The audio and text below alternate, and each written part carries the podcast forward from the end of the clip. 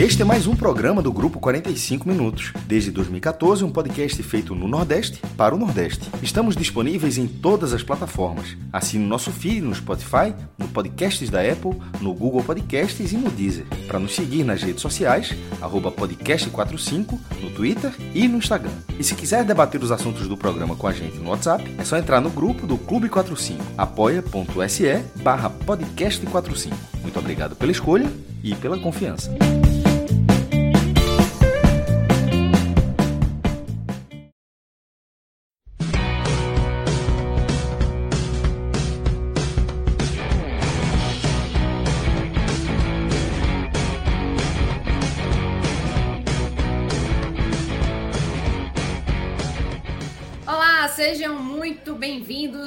Bem-vindas ao nosso, a nossa live, ao nosso podcast, onde quer que você esteja acompanhando esse, esse nosso programa. Para quem não me conhece, eu sou Juliana Lisboa, estou nessa com Tiago Minhoca, João de Andrade Neto e Cláudio Santana, por enquanto, porque daqui a pouquinho teremos a presença de Vitor Vilar.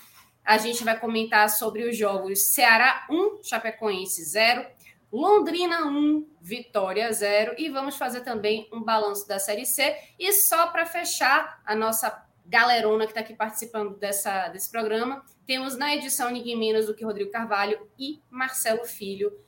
Então, é uma galera de responsa, né? Então, vamos lá, começando com o jogo do Ceará, um jogo importante, né? Conseguiu vencer. Tudo bem, ah, venceu a Chapecoense, venceu. Três pontos na conta, já eu fazendo gol. Thiago Minhoca e Cláudio Santana que vão começar aqui as análises. Minhoca, você que está aí muito bem vestido, muito bem apresentável. Para você que está escutando o podcast, eu acho que vale a pena dar uma fuçada na nossa live, porque a, a lataria está em dia, né? É, acho que sim. Mas, é, ah, falar sobre o jogo, né? Não é sobre mim, obviamente. por favor, né, Nelson? Por favor, não, né? Se você quiser falar sobre você, fica à vontade, companheiro. Então, não, não, não. Vamos lá falar de coisa mais fácil. É, pois é, essa era uma partida que era obrigação, acima de tudo, do Ceará vencer. E aí, independentemente do contexto que o Ceará apresentasse hoje, né, na tarde e noite, lá na Arena Castelão. Então, jogando mal, jogando bem, o Ceará teria que sair com três pontos, seja com a arbitragem mal, seja com o gramado da Arena Castelão ruim, teria que sair com a vitória a todo custo. O Thiago Nunes, com a formação que ele entrou em campo, ele basicamente repetiu a equipe do jogo passado com uma só, né, uma peça sendo trocada, porque o Messias esteve suspenso e ele trouxe o Gabriel Lacerda. Né? O Gabriel Lacerda atuou pelo lado direito. Também tivemos novidades com o Ceará para esse jogo. Né? Jogadores que foram contratados aí na. A, fechou nessa sexta-feira, né, mais conhecida como ontem, é, a, a, a, última contratação do Ceará para a Série A, no caso, o lateral Igor, né, que veio lá do Curitiba, que é o jogador do, do Juventude. O Ceará comprou 30% dele. E, além disso, tinha o Gabriel Santos, jogador também que se destacou lá na Série D. Era, acho que ainda é o artilheiro da Série D. E chegou agora no Ceará para reforçar o setor ofensivo, onde também é um problema. Então, dois, duas posições que o Ceará, ao longo da temporada, sofria muito, né? Lateral direito e também, é, no caso, centroavante, né? um atacante. E aí, para esse jogo especificamente, esses jogadores começaram com uma opção de banco. E o Ceará manteve boa parte desses jogadores. Dá para se questionar ainda algumas escolhas do Thiago Nunes, ele que chegou agora. Mas eu não acho que a escolha que ele fez em repetir a equipe, né, basicamente repetir a equipe, foi errada. Primeiro porque o Ceará ele tem que tentar manter o esqueleto como time, né? Manter cada vez mais aqueles jogadores atuando juntos e aí ele observando quais são os jogadores que possam acrescentar mais para o time titular, o time próximo do ideal que ele, né, com os jogos, vai encontrar ao longo da, da, da, dos jogos que vai ter até o final do campeonato. Nessa escolha que ele fez, eu diria que ele foi muito feliz em manter Kelvin e o Giovani, que eram jogadores preteridos pelo Guto Ferreira, né? Muitos torcedores, parte da imprensa já falava para o Guto Ferreira modificar muitas coisas. Não à toa, né, os nossos debates aqui, né, tantas vezes que fizemos sobre o rendimento do Ceará, que não correspondia às vezes com os resultados, os, resulta os resultados às vezes até eram mais do que o desempenho em campo, e ao mesmo tempo com o Thiago Nunes mantendo essa equipe do jogo passado para esse, a gente viu um Ceará que já tinha tido uma evolução, de fato, do jogo contra o Grêmio para o jogo contra o Santos, mas ainda muito, muito pequena comparado a, ao que se esperava desse Ceará. Mas diante da Chapecoense, o Ceará produziu nesses 90 minutos o seu melhor jogo em oportunidades criadas. O Ceará deu 24 finalizações no total nessa partida e dessas, dessas partidas que fez na Série A, em nenhum outro jogo teve tamanhas possibilidades reais de fazer tamanha quantidade de gols, e o Cláudio também pode falar daqui a pouco sobre isso. O goleiro né, da, da, da Chapecoense, que agora, Cláudio, me ajuda o nome do rapaz aí. Como é? Clipe? É, Keiler. Keiler, obrigado, Keiler. O goleiro Keiler fez uma, um grande jogo, evitou do Ceará até mesmo ter um placar mais confortável ali na, durante toda a partida. O primeiro tempo do Ceará teve ali os problemas, Ju, assim, que a gente já que a gente já esperava de certa forma. Por exemplo, Jael não foi bem no setor ofensivo. Perdeu muita bola. O Vina, por exemplo, encontrou muitos passes. Ele encontrou um passe para o Kelvin, teve um que ele deu para o Rick. O Rick ajeitou de calcanhar para o próprio Sobral bater de fora da área e chutou para fora. Teve uma outra possibilidade que ele tentou várias vezes em chutes de fora da área. O Vina muito mais dinâmico na partida, que também é um nome que a gente, vez ou outra, menciona aqui como um problema de vez em quando uma solução. Quando a gente começou a ver o a Chapecoense chegar, geralmente era o outro problema do Ceará, além do, do atacante, o lado direito. A primeira boa chance da Chape, uma cabeçada com muito perigo, onde o Gabriel Dias, muito desatento, não acompanhou o jogador da Chape, que quase abriu o placar, e em outras jogadas, o Gabriel Dias muito distante da linha defensiva. Então o Ceará, quando tomava o contra-ataque, só tinha três jogadores ali né, na linha defensiva: o Bruno Pacheco e os dois zagueiros, tendo o Gabriel Lacerda que atuar pelo lado direito, onde geralmente atua o Messias. Né? O bom rendimento do Gabriel Lacerda geralmente era pelo lado esquerdo. E aí ele tinha um pouco de lentidão em algumas jogadas, mas sempre o Gabriel Lacerda teve dois ou três momentos que ele conseguiu ter a recuperação, colocar a bola para escanteio, roubar uma bola para evitar uma chance mais real da Chape, mas teve sim oportunidades da Chape abrir o placar. Mas ao longo que o jogo foi se desenhando, né, o jogo foi, foi evoluindo, o Ceará passou a criar muitas chances, principalmente no segundo tempo. Porque eu até acho que o Thiago Nunes poderia já ter feito algumas trocas no intervalo, poderia já ter sacado o Jael, poderia ter sacado o Gabriel Dias, alguns jogadores que não estavam tão bem. Ele manteve a, a equipe em campo e aí sai a penalidade. Primeiramente, eu achei que nem tinha sido penalidade, porque eu fiquei olhando um toque de mão, e aí depois, olhando com mais detalhe, o jogador da Chape, o Alan Santos, chuta a coxa do, do, do Luiz Otávio, tanto é que a defesa da Chape nem reclama, o VAR nem foi acionado, e aí o Jael, que para mim era um dos piores em campo, naquele, até aquele momento era o pior em campo, bateu a penalidade e bateu de cavadinha, sabe, Ju?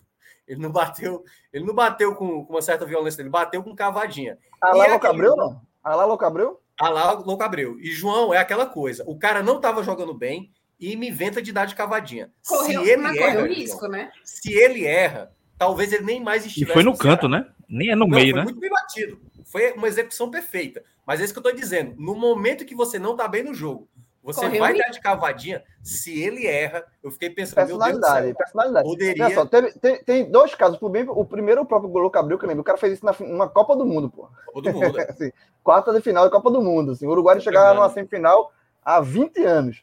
Aí o cara vai lá, tem, aí faz, aquilo ali foi a maior a loucura, coisa de fato. Frieza, e o outro foi né? Pato, é, e, e Alexandre de Pato fez isso também, né? Foi, saiu do, do, do Corinthians por conta disso, né? Uma cavadinha. Foi no jogo contra o Grêmio foi. É. O goleiro pegou e ele foi. Saiu do Corinthians. É personalidade, velho. Cavadinha. Cavadinha sempre é personalidade. É, ela, ela, é, ela é o tipo da cobrança ali no limite, né? Entre o que é uma displicência e uma confiança extra, Exatamente. né? Assim, que, que, beira a loucura mesmo, como, como você estava dizendo. Mas ele bateu muito bem e fez 1 a 0 Logo depois que ele faz o gol, o Thiago Nunes já saca, já o saca, né? Ele não estava jogando bem, o Jael, e aí coloca o Kleber para tentar ganhar um pouco mais do meio de campo. Aí, com isso, a Chape também fez algumas trocas que não surtiram tanto efeito assim. E aí o Ceará começou a perder muitas possibilidades, muitas possibilidades mesmo. Perdeu chance com o Lima, isso, mas o Lima acho que já no final. Teve chance com o próprio O próprio Vina teve uma bola que ele pegou de frente, teve, tinha até o, o próprio do, do lado esquerdo, tinha o, o, Fernando Sobral, que ele poderia ter rolado, mas eu acho que uma marcação chegava, ficou complicado de dar o passe, ele bateu. E aí começou a se destacar demais o goleiro da Chape. Assim, impressionante o nível de defesa. Teve uma especificamente, quando eu olhei o lance, eu falei: o Marlon perdeu um gol inacreditável. Perdeu um gol inacreditável, não se perde um gol como esse. Quando você vê o replay, aí você vê que o goleiro colocou com a ponta dos dedos a bola para escanteio. Então, assim, o Ceará fez possibilidades para fazer mais do que dois ou três gols na partida. Só que, ao mesmo tempo, durante o segundo tempo, a Chape teve algumas possibilidades. Foi um jogo, Ju, que carregava para o Ceará aquela, sabe, aquela ânsia de vencer. Então o time jogou bem, mas a Chape é um time chato nesse campeonato porque é lanterna e a, contra o Red Bull Bragantino há duas rodadas atrás, ela mostrou que você não pode bobear. Porque a, o Red Bull Bragantino bobeou contra a Chape, tomou a virada com um gol já no finalzinho. E o Ceará teve a possibilidade de tomar o um empate ainda no segundo tempo. Teve uma bola na trave, que a bola bate nas costas do Luiz Otávio.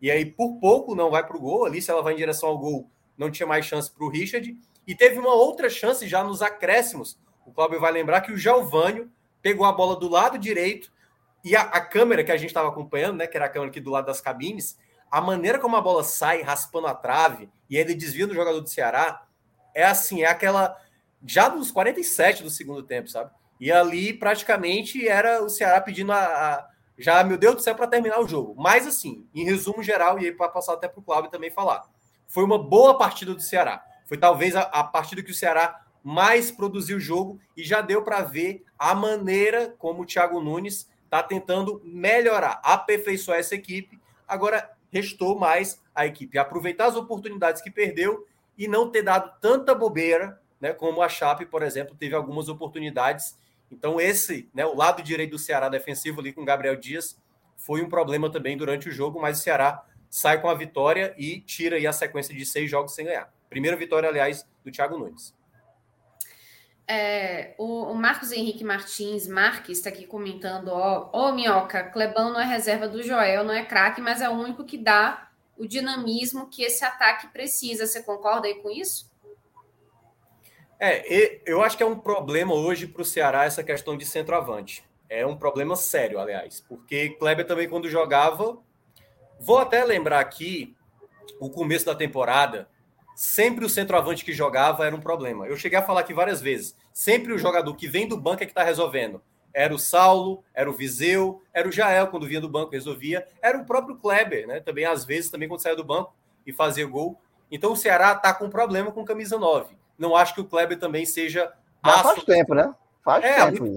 É, é o problema da temporada. Tempo. É o problema da é, temporada. Certo? Exatamente. Não acho que vá se resolver, mas, e aí, para falar de um jogador especificamente, Gabriel Santos, que estreou hoje, né? Entrou no segundo tempo. Jogou pouco, pouco tempo, mas do pouco que jogou, eu gostei da personalidade dele. Acho que ainda teve algumas escolhas erradas, mas deu para ver que ele estava mais seguro. Vou até pegar, é, eu citei isso na rádio, um outro jogador que o Ceará também contratou nessa temporada, é, jovem também, tal qual o Gabriel Santos. O Enderson, que veio do Ferroviário. Ele é um jogador que estava muito mais ansioso, que perdia muito mais bolas, e aí ele não desenvolveu. E fez até gol já com a camisa do Ceará no Brasileirão contra o Atlético Paranaense, o gol da vitória. Mas o Gabriel Santos já mostrou uma, sabe, uma, uma personalidade mesmo, sabe? Pegou a bola, não se afobou, deu drible, foi para cima, chamou falta. Então eu acho que trazer um jogador que até lembra-se um pouco a característica de conduzir a bola, lembra até um pouco o Saulo Mineiro, pode ser, quem sabe, até o final da temporada, a opção para ser o centroavante. Você ainda tendo um Kleber ali e ao mesmo tempo um Jael, que é um jogador mais experiente. Mas eu acho que no curto prazo, na ideia que eu imagino que o Thiago Nunes vai pensar, eu ainda acho que ele vai ficar com o Jael até ele perceber que algum jogador nos treinos comece a se destacar e ganhe essa titularidade. Cláudia Santana, Vitor Hugo está comentando aqui também no, no, nosso chat. O empate seria o resultado mais justo. Você concorda? Assim, sua análise vai mais ou menos a mesma direção que a de Minhoca, no sentido de que o, Forta, o, perdão, o Ceará, gente, li aqui Fortaleza no, no, no chat, fiquei com isso na cabeça. O, o Ceará foi superior, mas faltou aquela, aquele domínio que precisava, assim, faltou desencantar, o empate realmente teria sido mais justo. Ou você acha que não, assim, que esse 1 a 0 deu o tom certinho do que foi o jogo? Não, eu acho que, Ju, que não foi. Que não foi é, que, que o, o, empate não seria justo, não. Até pela, como o Minhoca falou, a quantidade de chances que o Ceará criou, né? Agora sim, é, é, Minhoca já fez o resumo bem do que foi o jogo, mas é, é a quantidade de, é, é, de, de chances que o Ceará teve, o Ceará não conseguiu ter o controle. O Ceará estava toda hora perto de fazer um gol, mas também em alguns momentos perto de sofrer. Então, é, é, ficou muito. Em alguns momentos, no começo do primeiro tempo, no começo do segundo, ficou nesse, nessa, nessa trocação. Mas o Ceará criou mais chances. É, o goleiro do, da Chapecoense do Keiler foi o melhor em campo. Fez três, pelo menos três, quatro grandes defesas, duas na, em cima dele, assim, na, cara a cara com ele. É, então, é, a Chapecoense chegou algumas vezes, mas é, não, foi, uma quantidade, foi uma quantidade bem menor do que o Ceará. Então, faltou para o Ceará hoje ter, conseguir ter o controle do jogo. É, no primeiro tempo, estava muito nessa trocação lá e cá, é, mas depois o Ceará começou a, a pressionar mais, e, crescer mais no jogo, e a Chapecoense chegava algumas vezes, mas chegava com perigo. É, no segundo tempo, com um minuto de jogo, a Chapecoense tem uma chance clara, e com 5, 6 minutos saiu o gol de pênalti do Jael. E logo com 22 minutos também o, o zagueiro da, da Chapecoense, é, o Jordan foi expulso, né? Você vê o segundo amarelo, então era esse momento, talvez podia ser que fosse mais tranquilo para o Ceará e até foi de chance criada, continuou as substituições é, que o Thiago Nunes fez, o time continuou em cima, é, atacando, buscando, fazendo, criando chances, mas não aproveitou. Foi, uma, foi a, tônica do jogo todo, né? O Ceará não aproveitar as chances que criou. E aí teve essa chance de, de, de Giovanni no final do jogo, como o Minhoca lembrou. Que aí seria um castigo muito grande, depois de você perder cinco, seis oportunidades claras de gol. É, ter um jogador a mais e levar um gol aos 48 minutos do segundo tempo, numa jogada individual ali, é, eu, aí eu acho que seria um castigo. O empate eu acho que seria mais castigo para o Ceará do que, do, do, que o contrário. Então, é, foi, um, foi um resultado bom para o Ceará. É, o desempenho foi bom, mas o que, me do, o que me incomodou um pouco foi essa falta de controle em alguns momentos. O time. É, dá para entender até pelo momento, né? É, eram seis jogos sem vencer, dois, é, três sem marcar. Thiago Nunes ainda não tinha vencido pelo, pelo Ceará, então era um contexto muito é, ruim para o Ceará, né? de muita pressão e pegando lanterna. Então era um jogo que a, responsabilidade estava todo do lado do Ceará. Então acho que isso talvez tenha é, é, pressionado um pouco mais, tenha feito com que o Ceará ficasse mais nervoso no jogo. E em alguns momentos era só controlar o jogo, manter a posse de bola, mas o Ceará toda hora estava indo para cima e de, eh, ficava exposto e corria risco, como correu até praticamente o último minuto. Mas por ter mais qualidade, o Ceará é, acabou vencendo. Mas eu acho que fica de positivo essa produção ofensiva que o Ceará teve. É, acho que esse jogo do Ceará foi um dos que o Ceará mais criou chance. É, no primeiro, no segundo tempo, com as substituições. É, é, entrou o Eric, entrou no segundo tempo, é, criou duas boas oportunidades também. Então, o Ceará bem conseguiu lembrado, ter. O Eric entrou uma... muito bem. É verdade, é, fez, fez um, ele ia fazendo um golaço, né? primeira jogada dele, ele chutou dois jogadores da Chapecoense, chutou outra grande defesa do goleiro da Chapecoense. É, e na segunda, e, e, outra, outra, a movimentação dele também foi bem interessante. Enfim, então o Ceará conseguiu manter um ritmo durante é, os 90 minutos, mas no ritmo de se expor quando não precisava, principalmente com, com um jogador a mais. Mas diante de todo o contexto do jogo, como eu já disse, dá para entender. Então, o importante é que o Ceará estancou essa sangria, voltou a vencer, respirou um pouquinho longe da zona de rebaixamento e, e a, a, ver como é que Thiago Nunes agora vai conseguir, é, com mais tranquilidade, é, encaixar melhor esse time para que as coisas é, fluam de forma melhor para o Ceará. João, passa a bola aí para você. É, que, que, que, análise você faz assim do, do momento do Ceará, né? E, e dá uma respiradinha aí essa vitória?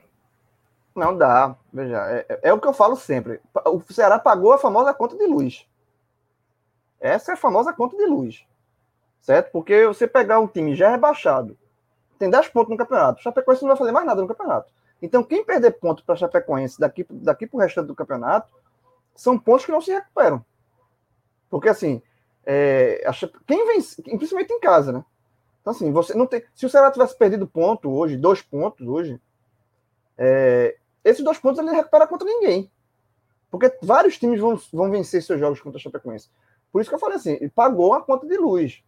fez é, é, é, o, o, básico do básico. E até porque, Ju, depois desse jogo, né, os próximos jogos do Ceará são bem pesados.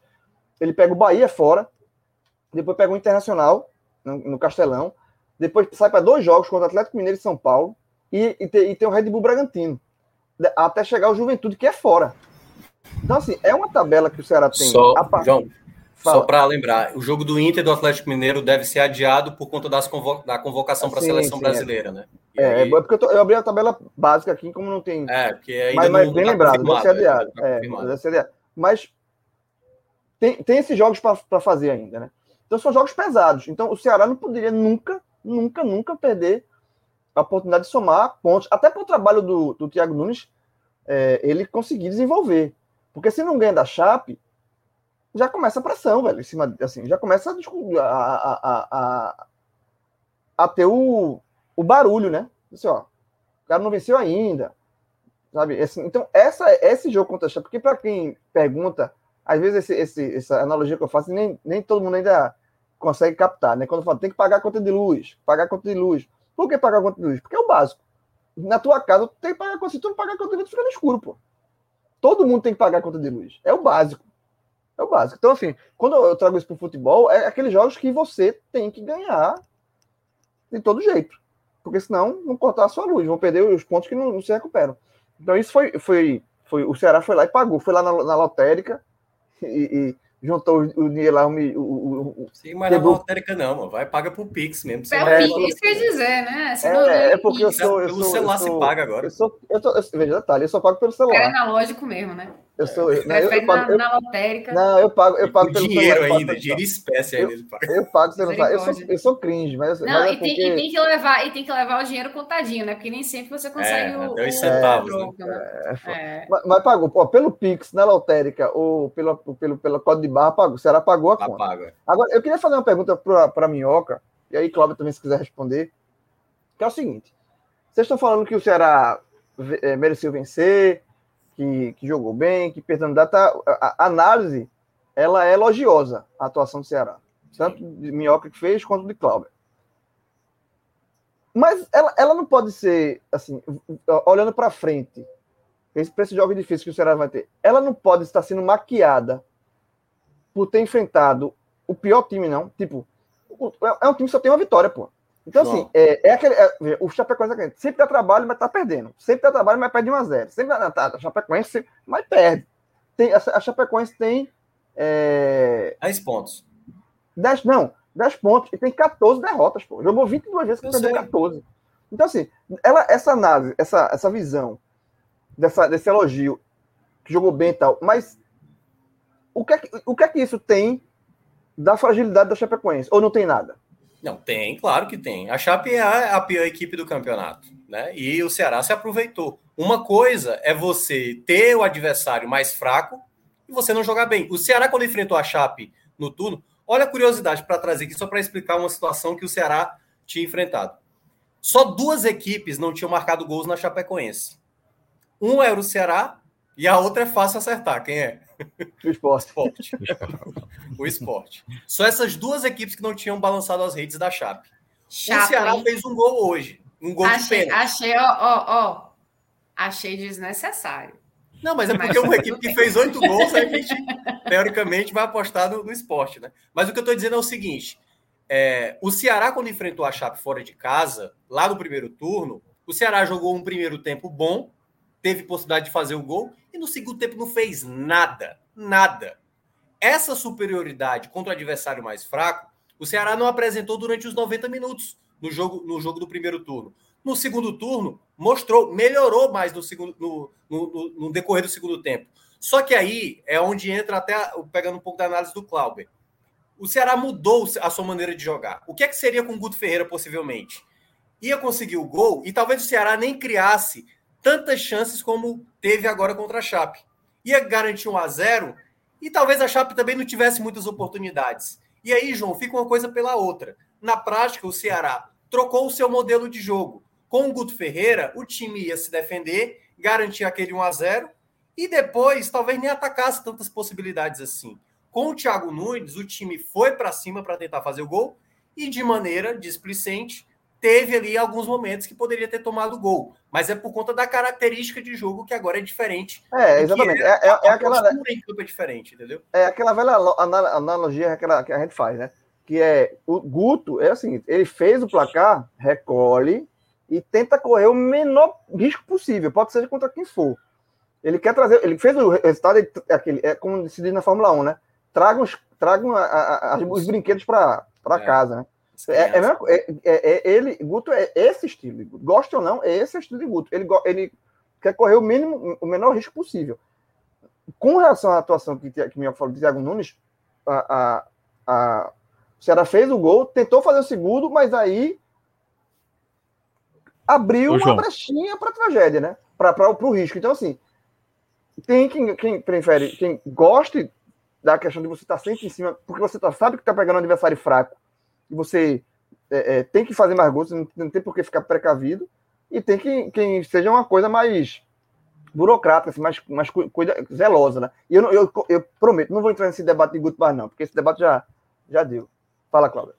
E, e só para completar, não é assim, é, eu acho que merece elogios a atuação do Ceará, mas não foi uma, uma atuação dominante, como a gente falou, assim, dominante de, de fazer dois, três e ganhar tranquilo, tanto que não ganhou. Criou chances, mas também so, é, correu risco. Mas eu acho que é um ponto de partida. Eu acho que não, não deve ser um exemplo. Tipo, pegar um, no próximo jogo, ah, tem que jogar como jogou esse. Não, porque se jogar, pegar um ataque melhor, vai tomar gol. Então, mas é um ponto de partida. É um ponto de partida de que o time tem condições de criar. Agora tem que buscar equilíbrio, tem que se organizar mais Isso. na defesa para não sofrer tanto. Mas um ponto de partida é bom, hoje o, o Ceará teve. Eu acho, e aí só para fechar, João e, e Ju, eu, eu, acho que tem um, a seguinte coisa. O Ceará antes, para criar jogada, meu Deus do céu. A, a, a, grande, a grande inquietação do torcedor, João, é porque as vitórias do Ceará eram um escanteio ali no final do jogo, uma bola parada com o Guto Ferreira e saiu o gol às vezes e tem hora que não saía, entendeu? E daquele jeito, a perspectiva de tentar vencer o jogo, por exemplo, e aí por isso que eu, eu você sabe muito bem que eu não sou analista de resultado, né? Eu gosto de olhar muito o desempenho. Sim. Eu prefiro mil vezes ver o Ceará criando chances como criou hoje e talvez pecando na finalização, porque aí é uma questão psicológica, de concentração, de peças, de determinadas peças, tanto defensivamente para não sofrer os perigos que tomou e das chances que você teve para tranquilizar a partida. Então, você criar possibilidades para buscar a vitória, eu acho que é mais confiável isso no médio e longo prazo. Da maneira como era antes, jogo ali no 0 a 0 e aí naquele empate, chegava 30 do segundo tempo, parava, não tinha perspectiva de mais nada. O Ceará não é, tinha perspectiva. É, é, é, o negócio. Eu prefiro segurar um ponto do que correr o risco de. É, mas, mas aí eu acho que depende. Aí é que tá. O que, por que, que o Ceará fez isso? O Ceará ele, ele quer algo a mais no campeonato. Só que quando o Thiago Nunes recebeu essa equipe, já não estava mais em oitavo, estava em décimo primeiro. Embolou tudo ali no meio. Então, assim, obviamente, Pro, hoje, eu cheguei a falar, né? Independentemente do que acontecesse hoje na Arena Castelão, Ceará teria que vencer, jogando bem ou jogando mal. Hoje jogou bem e venceu de 1 a 0. Poderia ter tomado empate, poderia ter tranquilizado a partida, mas eu acho que o time no médio e longo prazo, com esse formato de jogo, tem tudo para ter uma possibilidade de crescimento. A gente só vai saber, é, como disse é o, o Cláudio, ponto de partida que o Cláudio falou, né? É, é o ponto de partida que o Cláudio falou. Tem que agora encontrar o equilíbrio. Bom, vocês falaram aí da, da partida, né? E eu vou puxar aqui uma pergunta já para emendar o, o próximo tópico, né? O Adriano, Adriano CE colocou aqui: Vina precisa ir para o banco, Jorginho Lima nessa vaga, Minhoca e Clauber também, né? Já passo para você.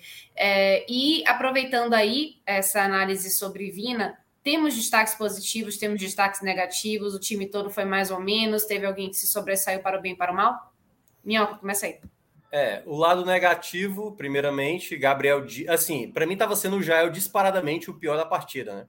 Só que ele fez o gol da vitória. Então ele, ele, ele ainda é, ele é pódio negativo. Ele é pódio negativo. Personalidade. É pódio negativo. Mas eu falei isso na rádio, eu falei assim: o Jael até agora só fez o gol. só fez o gol até agora. Na verdade, isso assim, acontece muito. Ele isso jogou acontece, tipo, a atuação de atuação de, de jornal, quando você fica dando uma, uma é, atuação da nota, né? Aí o, acontece muito, o cara não faz nada. Mas não fez o gol da vitória, velho. Eu não consigo botar a nota pra baixo pra esse cara, eu, não. Eu, não é, eu já fiz isso com o Robson lá do, do Fortaleza, não, né?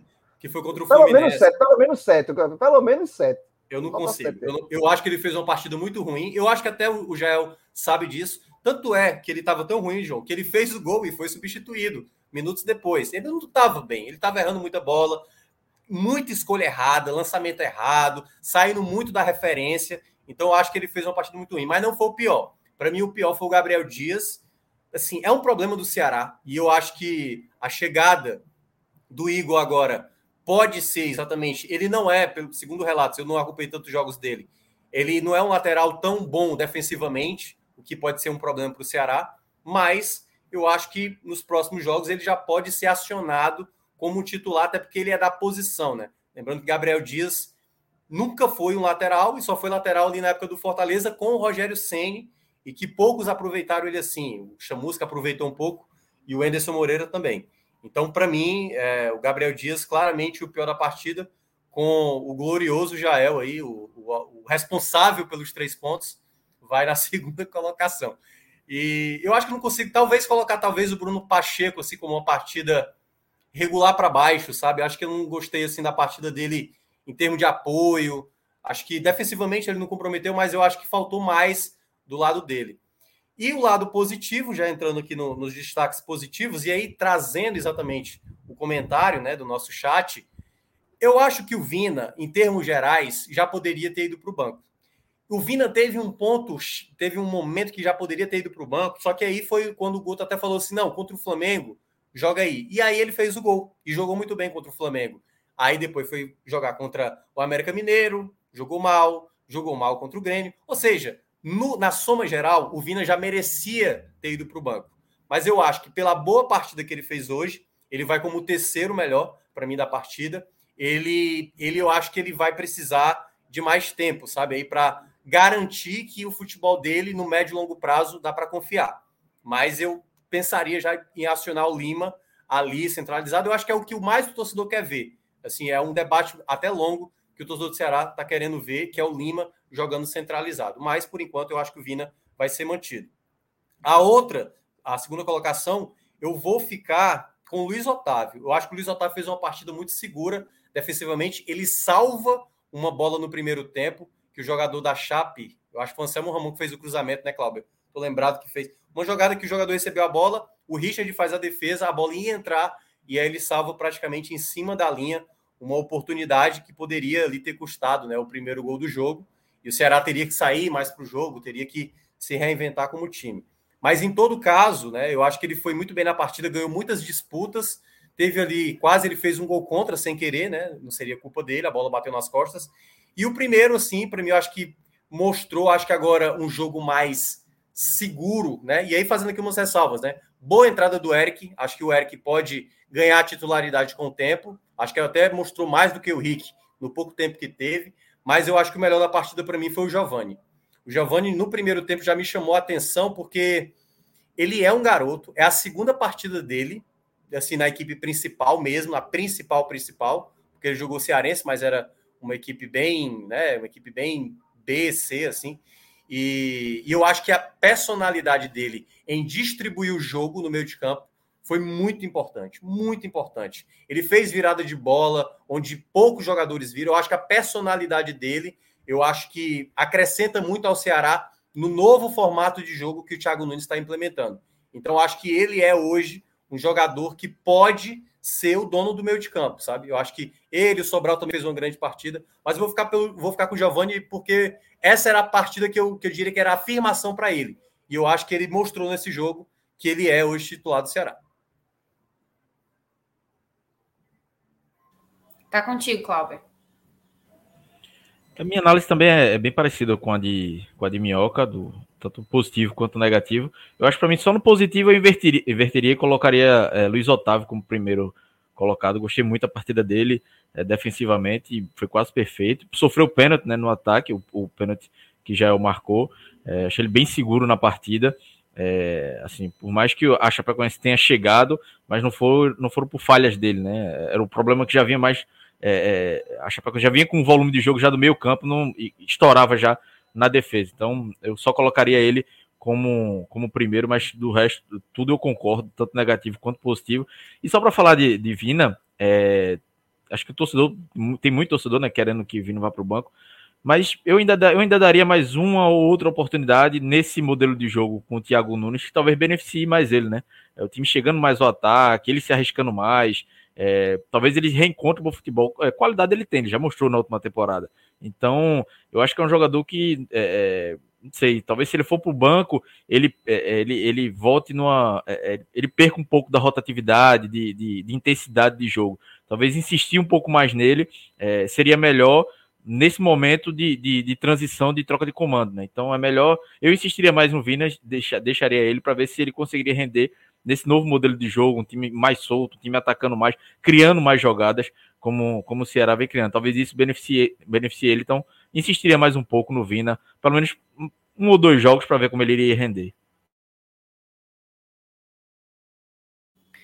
Muito bem. Acho então que já estamos finalizando essa primeira parte aqui da nossa live, que analisou justamente esse jogo do, do Ceará, o momento né, que vive o, o Ceará. E... e, Ju, isso é rapidinho. E só para foi um jogo que abriu a rodada, né?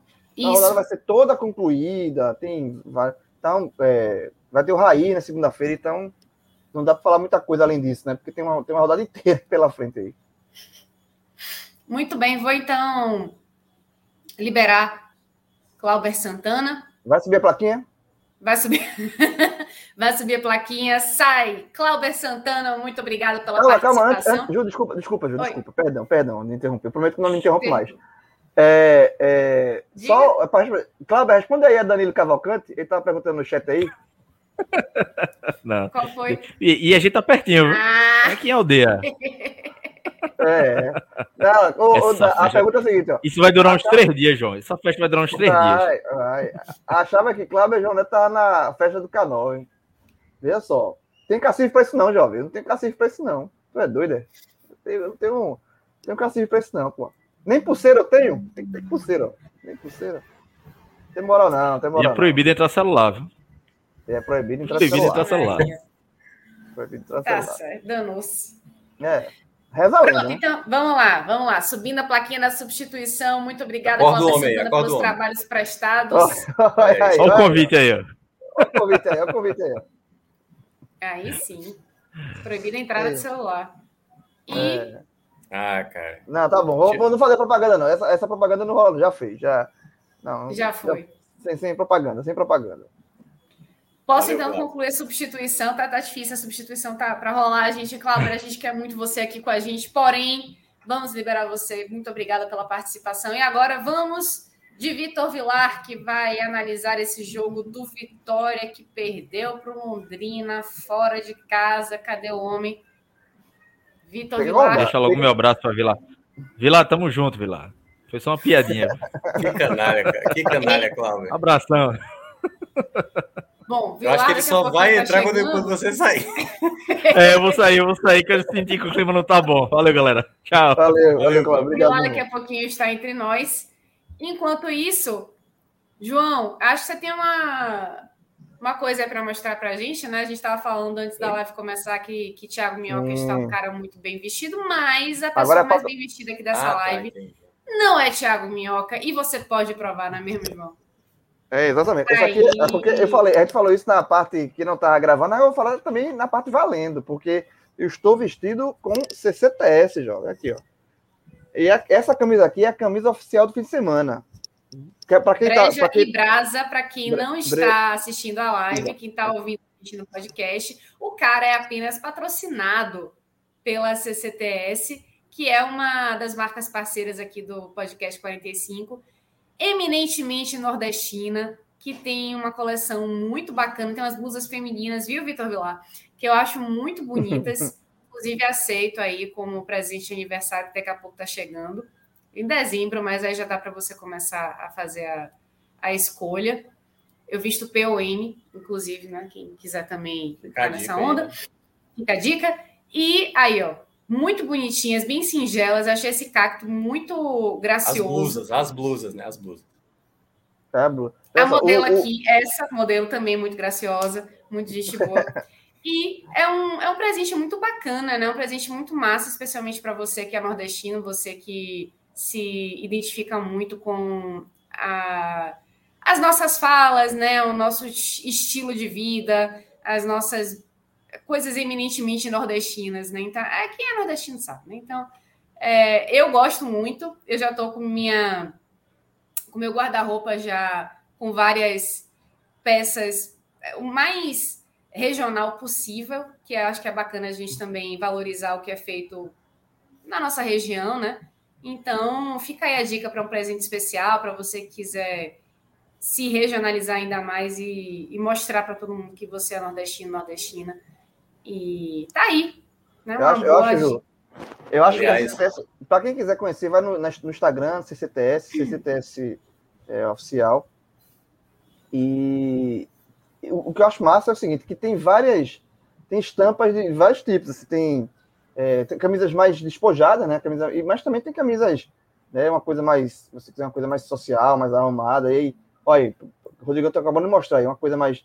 Tem vários. vários ó, veja, no seu estilo você encontra lá roupa na CCTS. É, tem, tem de camisas, tem outros. É, e diferentes estilos também, né, Grilo? Por exemplo, uma Exatamente. camisa dessa, dependendo do, do que você trabalha, uma polo dessa você pode usar para trabalhar. Né? Uma, uma, camisa dessa de, de, manga, por exemplo, que passou também no, no scroll. Dá para você usar para trabalhar, dá para você ir para um churrasco, né? Dá para você. É, é, é, multi, é multiuso. Dá para você se vacinar com essa camisa, por exemplo. Olha, aí sim. Aí sim. Aliás, eu me vacinei anteontem, viu? Só para deixar claro, a segunda dose. Segunda dose? Porra, já virou, virou jacaré. Foi uma dificuldade, mas depois eu conto a história, mas foi uma dificuldade. Pronto, Vilá já está entre nós, hein? Já, já, já, já, já, fiz a segunda dose também. E só para encerrar, é, tá lá, o CCTS oficial no Instagram. E aí, mais do que a gente tá vendo, e você que tá ouvindo na versão podcast, vai lá, dá uma sacada e com certeza você vai. Uma camisa, você, porra, essa camisa é massa, essa estampa é massa.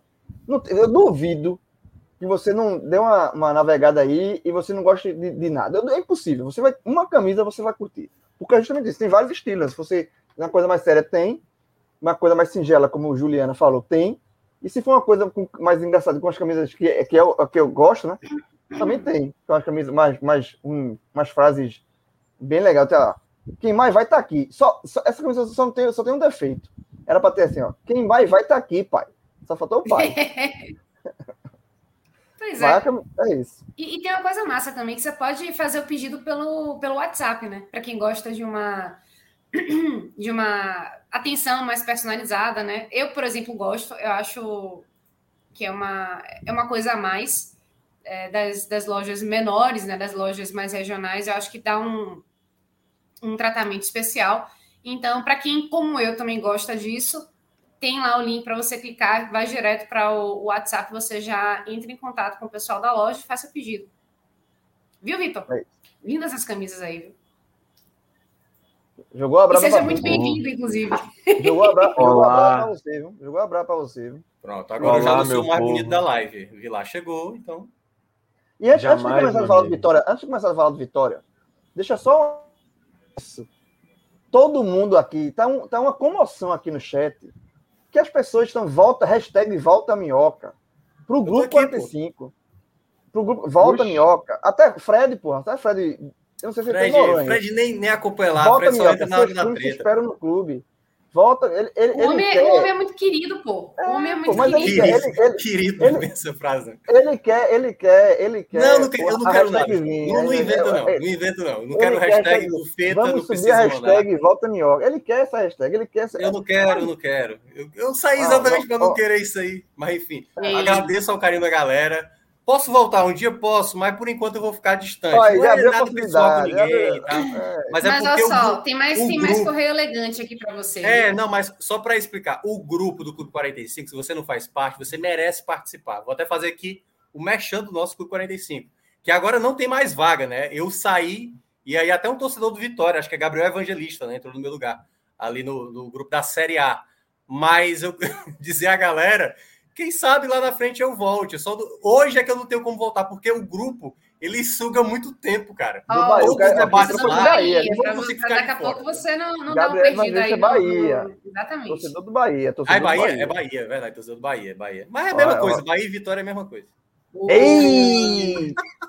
Eu vou, Por isso que ele não volta, tá vendo? Por isso que ele não volta. eu vou, eu, depois, Depois dessa, eu vou ficar 10, 20 minutos assim, ó. Não, pô, tá... tá todo mundo muito bem, né? E tá todo mundo muito bem. Bahia tá bem, Vitória tá bem. Então...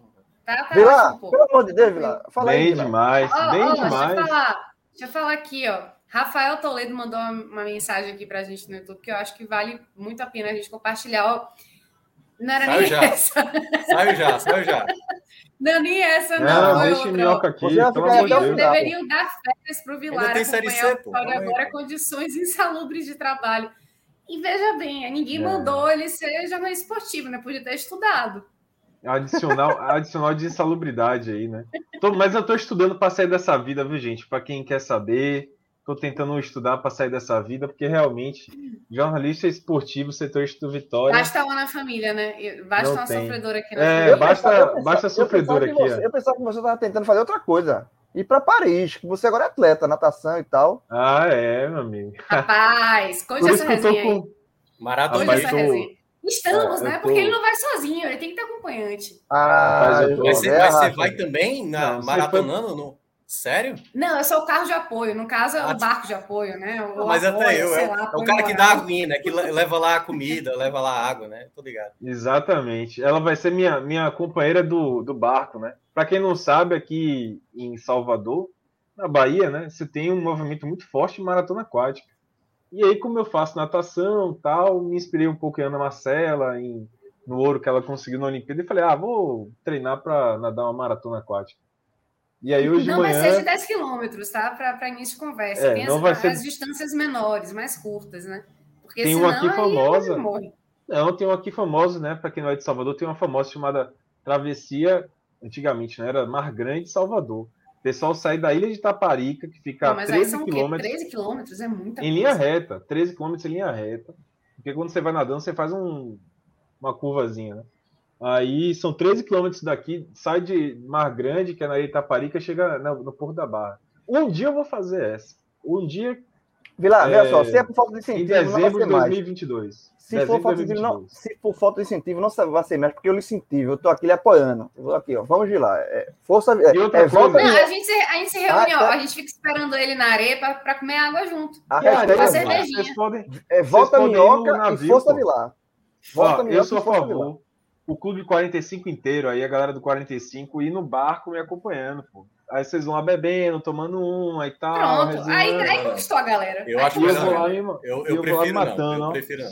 Eu, eu, ó, não conte comigo, certo? É o único que eu garanto. Eu vou torcer para você de, de casa, mas eu não tenho nem perigo eu ir para uma praia para ficar torcendo para alguém nadando. Eu, eu, mas eu torço para você de casa, mas, entendeu? Ô, ô, ô, Minhoca hoje está nas gratuidades, que meu Porque, Deus. cara, não, Cara, meu Deus, cara, praia. Enfim, eu não vou entrar aqui no assunto, mas praia é chato pra caramba. É chato pra caramba. Mas, meu Deus do céu, meu é chato pra caramba. Boa, boa, boa, boa. Aê, boa. Rodrigo Vilar, que nunca vai 30 anos que não vai numa praia, não sabe nem o que é praia. Pelo amor de Deus. Ah, ô, ô, eu, eu defendo que Vilar, eu defendo que Vilar comece do Vitória antes da terceira de minhoca. Porque na terceira de minhoca, aí vai. Aí não, vai não vou cortar. falar mais nada, não. Tô calado aqui. Ó. Vou falar agora só ó, de série C. Ô, João, vou na... eu quero nadar em Porto de Galinhas. Viu? Tô logo falando que eu vou visitar Porto de Galinhas para nadar em Porto de Galinhas. Vou fazer a travessia Porto de Galinhas Recife. É muito longe, é? Acho que é longe, né? Mas enfim, Rapaz, vou fazer essa travessia um dia Já prometeu, aí. já era. A gente vai ter que se hospedar João... aí no. A gente vai ter que se hospedar no, no, no Village Porto de Galinhas. João travou. Né? Minhoca rogou uma praga aqui e João travou. Não vai poder me responder. Olha Tem nada a ver comigo, meu amigo. Não tem nada a ver com isso. Não, mas você já prometeu, já era. Você já prometeu, é. tá prometido. Você vai fazer, vai fazer essa travessia e eu, como Ai. apoiadora moral, como boia moral, vou ter que chegar lá, porque. Né, e eu vou ter que me hospedar, obviamente, né, no, no Vilagem Porto de Galinhas. Pra... Caramba, aí, caramba, que é isso? É um universo de João aí, ó. Rapaz. Tem duas variantes de João aqui. É, duas variantes de João, pô, cara. Já imaginasse. Olha lá, ó. Olha o presida aqui, ó, o presida precisa dizendo que tem que ter duas edições do que a Bahia quer saber por semana, porque futebol tá difícil. Concordo, meu amigo. Tô precisando.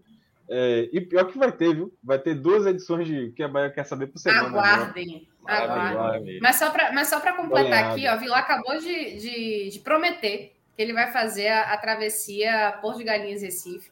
Ele que lute.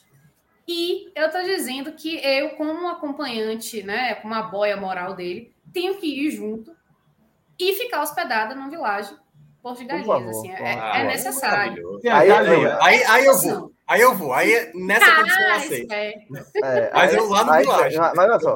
Mas aí, Vilá, tu tem que. Aí, aí tem que botar junto no Vilagem, pelo amor de Deus. Tu vai fazer um negócio. É, cara, é muito longe a Porto de Galinhas para Recife? É nada, uma horinha, porra, de carro. Da minha casa, da minha casa. Não, para fazer travessia a nada. Jovem. Ah, não sei, jovem. Aí, aí é nada, eu não sei, né, jovem? Eu nunca, eu nunca nadei de Porto de Galinha para Recife. Nada. Vamos descobrir. Não vai rolar para mim. Já já tô vendo que não vai rolar para mim. Mas bora, continua aí. Começa bora aí. então, analise aí seu, seu baba, rapaz. Vitória que foi lá para Londrina, perdeu por 1 a 0 com um minuto de jogo, teve 89 aí para reverter o placar. Um pênalti que não foi marcado a favor, né? Há polêmicas em relação a esse pênalti não marcado. Mas, é, pelo menos para mim, que tentei assistir o jogo, tentei, eu falo isso porque o jogo foi realmente muito feio, deu muito sono. O Vitória não conseguiu entregar nada assim que pudesse realmente mudar o, o placar, né? E isso com já algumas novidades né, no elenco que já poderiam ter estreado, né, Vilar? Pois é, Ju. Assim, eu acho que a gente devia começar a falar do Vitória dizendo assim: será que já caiu? Será que vai cair? É, tá, tá bem perto disso já, assim. Eu, eu acho que a cada rodada a, a, não é nem esperança, é expectativa meio frustrada já, né? Porque a expectativa em si já tá meio frustrada, mas assim, é, vai, a esperança ela diminui cada vez mais, assim. Se tem um bolo de torcedores do Vitória e de pessoas que acompanham o futebol, enfim, que gostam do Vitória, que que querem ver os grandes times do Nordeste, né, pelo menos na Série B, é, cada, cada dia que passa esse bolo vai diminuindo, vai diminuindo, vai diminuindo. E assim, daqui a pouco só vai ficar os doidos mesmo, né? O pessoal que, que acredita em, em, sei lá, em Curupira aí, em mula, da, mula sem cabeça, terra plana, essas coisas assim, né? Cloroquina, essas coisas assim. Não, não. É, assim, eu acho que o, o, o, grande lance do Vitória é você pensar o seguinte: o Vitória tinha esse jogo do Londrina como um momento muito. um jogo assim, como se fosse um ponto fora da curva de uma sequência muito difícil que o Vitória tem nesse momento na Série B. Você vai para pensar: o Vitória pegou Curitiba no último jogo, em casa, mas pegou Curitiba, que é o líder. Aí teria esse jogo contra o Londrina, que é um adversário direto ali, né? O Londrina tá, tá na parte de baixo da tabela, junto com o Vitória. E aí depois vai pegar Botafogo e Goiás, que são dois times também que estão no G4, brigando ali pela cabeça do, da competição. Então esse jogo do Londrina, ainda que fosse fora de casa, fosse no estádio do Café, com voto do público e tudo mais, mas o Vitória tinha que ganhar, porque o Vitória já gastou até ali a sua chance, o intervalo, de ah, não, fora de casa pode empatar. Não, o Vitória tem que ganhar fora de casa, não tem como correr. E aí o Vitória vai lá e perde. Aí eu, eu pergunto para vocês, assim, o Vitória tem 25 pontos. Vamos considerar aquela conta é, básica ali de 41, né? Não vou nem considerar os 45, né, que é uma conta já bastante audaciosa. Mas aos 41, o Vitória vai ter que somar mais quanto, quantos pontos? 16, né? Para poder chegar a 41. Se você considera que o Vitória tem mais 12 jogos até o final da, da competição, né? São 26 jogos já disputados, são mais 12 até o final da competição. Sendo que os outros dois, os dois seguintes, são contra Botafogo e Goiás. Eu acho muito improvável a Vitória pontuar contra esses dois adversários, sinceramente. Eu acho que do Curitiba, inclusive, foi um milagre ter pontuado. E o Curitiba jogou muito mal naquela partida. É, o Vitória teve tudo para conseguir pontuar contra o Curitiba e não conseguiu. Mas, enfim, considerando que Botafogo e Goiás são jogos descartáveis, faltam 10 jogos. Né? 10 jogos para o Vitória pontuar. Fazer 16 pontos nesses 10 jogos. Eu não, eu não, eu estava olhando a tabela aqui antes de fazer o, o programa. Eu não vejo de onde o Vitória pode tirar esses 16 pontos, bicho. Sinceramente, acho muito difícil. Mas muito, muito, muito difícil mesmo. Até porque nos próximos dois jogos, como eu já falei, vai pegar Botafogo e Goiás.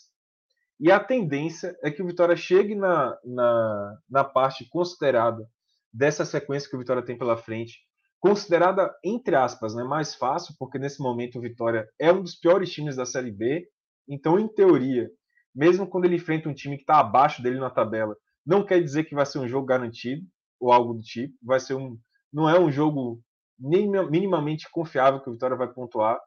É, por que eu estou falando isso? Porque depois do jogo contra o Goiás, a Vitória tem uma sequência que, em teoria, é a sequência mais acessível de pontos. Porque vai pegar o Confiança logo em seguida em casa, vai enfrentar o Confiança no Barradão. E aí depois tem um jogo contra o Sampaio Correia, que é um time que está ali, né, mais ou menos. E aí depois vai pegar, aí sim, o Brasil de Pelotas. Ou seja, os dois times que ainda estão abaixo do Vitória na Série B, ele vai pegar quase em sequência. Confiança e Brasil de Pelotas, os dois em casa, inclusive, né? Os dois jogos vão ser. Eu, eu acho, só rapidinho, eu acho que essa sequência de três jogos é o que vai definir, na minha visão, o, o, o, a situação do Vitória, a, a, o tamanho da bronca que o Vitória vai estar. Sim. Porque eu acho que Goiás, Goiás e, e, e, Botafogo no Barradão e Goiás fora é aquele jogo que que vem é lucro. Não está previsto que Vitória pontue nesses dois jogos. Essa derrota de hoje foi horrível. Horrível. E é horrível, horrível. Em todos os aspectos, horríveis. Inclusive aspecto moral.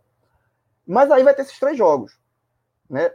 Confiança no Barradão, Sampaio fora e Brasil de, de Pelotas no, no Barradão.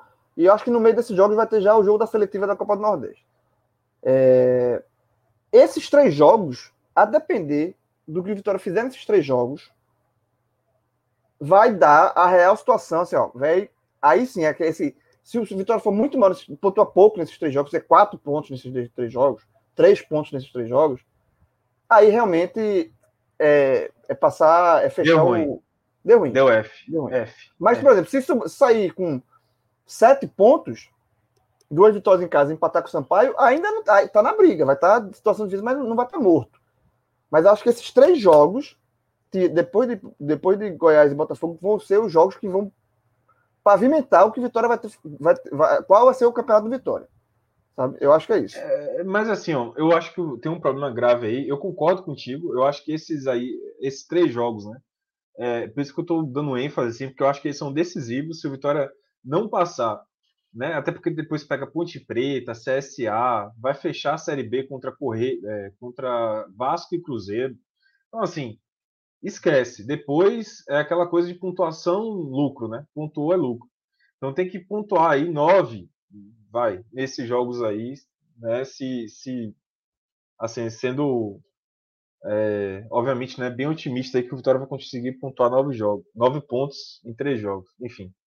Mas o que eu quero dizer é existe uma chance muito grande, e aí, já emendando um pouco com o que João me perguntou, que é o seguinte, é, eu, eu acho que tem uma chance muito grande desses jogos contra Botafogo e Goiás embananar tudo no Vitória. Tipo assim, o que tá, tá ruim lá, a crise aumentar mais ainda, é capaz de Vitória, assim, imaginando o cenário, né? O Vitória perder esses dois jogos, e aí já vai aumentar ainda mais a, a, a sequência negativa do Vitória. Vitória está quatro jogos sem ganhar. Né? O que antes, né, quando empatava, era considerado. Estava invicto e tal, e aí aqueles os empates que o Vitória conseguiu contra Curitiba e contra o Brusque, né, que foi um jogo importante também, que o Vitória é, tinha confronto direto, não conseguiu pontuar, fazer os três pontos. O confronto ainda mais importante do que o do Londrina, até eu acho. Esse jogo contra o Busca, o Vitória acabou empatando, um jogo horrível, né? Tudo bem, teve o gramado, tal, aquela coisa toda. É, mas assim, hoje o Vitória tem quatro jogos sem ganhar. E aí, se perder esses dois contra Botafogo e Goiás, vai aumentar para seis, sendo que três derrotas seguidas, né? Vai ser aquele peso em cima de Wagner Lopes, que começa a ser bastante questionado. Hoje, por exemplo, depois do jogo contra o Londrina, muita gente caiu em cima de Wagner Lopes. Muita gente, muito, muitos torcedores começaram. Ô, Vilar, dá para dizer, finalmente, Wagner não. Lopes está começando a ser cobrado? Você acha que não, não, não era. Já não estava mais que na hora disso começar a acontecer? Eu acho um pouco desmedido o que está acontecendo. Assim, é, existiu um certo encanto com ele no início, né? Porque de fato ele melhorou muito o time, o time deu uma guinada boa. É, não tanto uma guinada necessária para que o Vitória saia dessa situação, mas é uma guinada, sem dúvida nenhuma, de melhor em relação ao que estava antes, que era Ramon. Ramon deixou um trabalho muito ruim no Vitória. Então, ou, ou não trabalhou, né? Vitória foi um nada com ele. Então, quando o Wagner Lopes entrou e fez ali o basicão, deu uma, uma melhorada, um otimismo na torcida do Vitória. E os resultados apareceram, né? O, das quatro vitórias que o Vitória tem na, na Série B, duas foram com ele, com o Wagner Lopes. Então, é, apareceu, deu uma reação, né? Conseguiu tirar, já que ele tá falando de natação aqui, ele conseguiu pelo menos se guiar ali, ele viu onde é estava a chegada e começou a remar na direção. Só que faltou fôlego, né? O time do Vitória é muito ruim, gente. Ele é muito ruim, assim. Peça por peça, falta muito, né?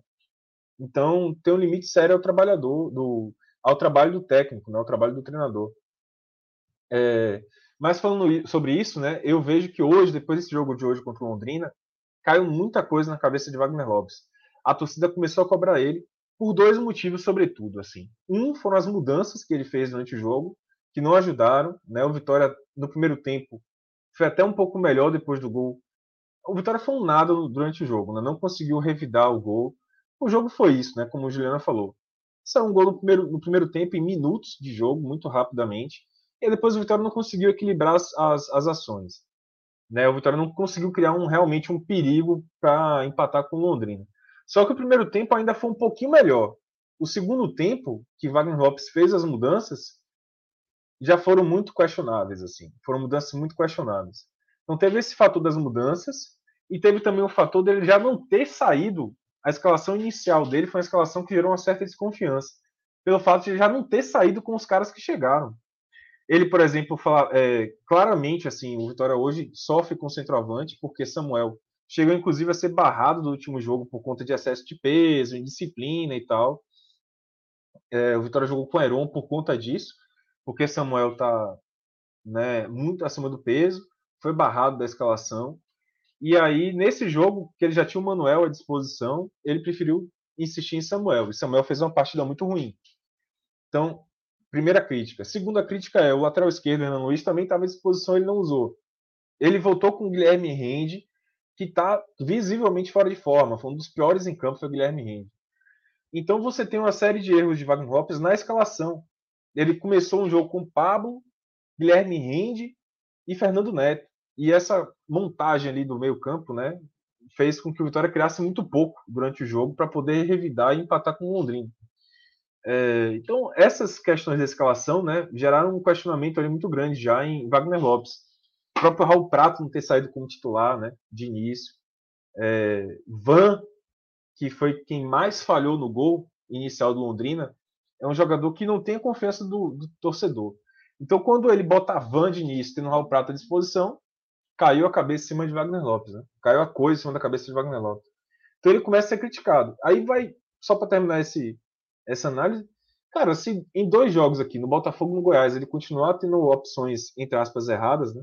Até porque também, só para completar, uma outra coisa que foi muito criticado, no jogo contra o Curitiba, ele usou Heron como titular, como centroavante, e aí no segundo tempo ele botou Wesley como ô, centroavante. Ô, ô Vitor, só para é, falar aqui, eu acho que Samuel estava suspenso, na verdade, contra o Curitiba.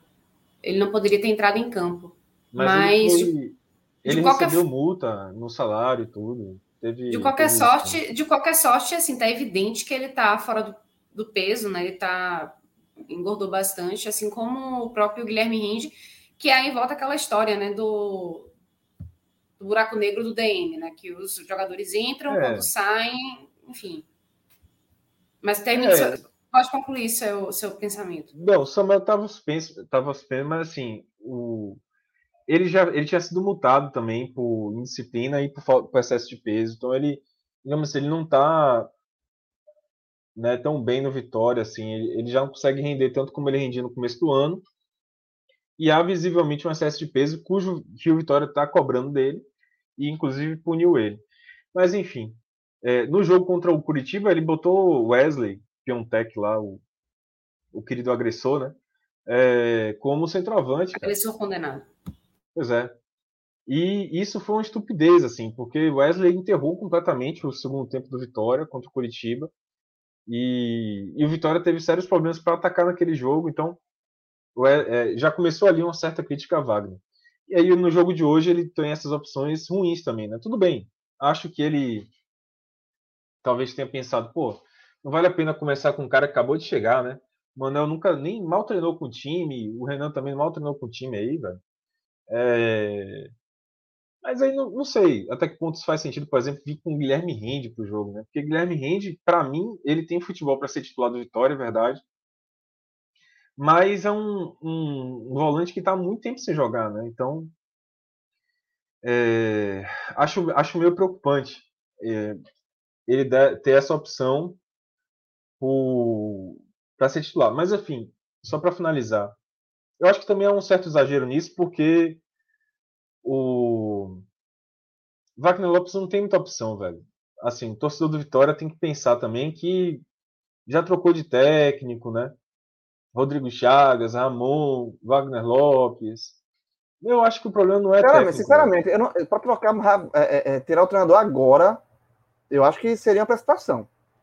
Não, e nem pode, né? E nem poderia. Não, mas então já não pode, né? já não fez, já, já trocou, já, já. Já não podia, né? Já, já não podia. Já não podia, já não podia mas assim, é, eu acho que essa altura não é um problema do técnico. Eu acho que o técnico pode é, até ser um problema, exatamente. mas não é o problema. Né? O é, eu Vitória, acho que, assim, acho que acumula problemas é, e, e, erros muito graves. É, já desde, do, do, desde a Série A, desde a Série B do ano passado, né? Que terminou nesse ano golou e deu no que deu. Então. É o maior número de técnicos da história do Vitória, assim, em tão pouco tempo. É, não, eu, eu, acho que, eu acho que seria muito precipitado, assim. Eu acho que é uma coisa que, pô, dá, só se fosse. Veja, assim, é, é, é, pra trocar agora é assinar o desespero, assim. E eu acho que não. Porque, assim, é, a gente vai falar mais na frente da questão de, de, de fazer um, um geral na, na Série B, mas, por exemplo, o, os três pontos que o Brusque perdeu, né, pela questão do racismo, no caso do racismo do diretor lá, contra o Celcinho, colocou o Brusque totalmente na briga. Então foi bom pro Vitória. Exato. Então, assim, o Vitória hoje, se você parar friamente analisar a tabela, tá dois pontos. Por isso que esse, esse podia ter saído hoje, né? Se tivesse vencido Londrina. Por isso que esse jogo, essa derrota foi chata. Mas tá dois pontos. Então, assim, é, ainda não é desespero. Eu acho que assim, se perder para o Goiás, perder Botafogo, e nessa sequência três jogos que, a gente, que, foi defini, que pode ser é, definitiva, ou, ou, pode definir o caminho de vitória, é, não.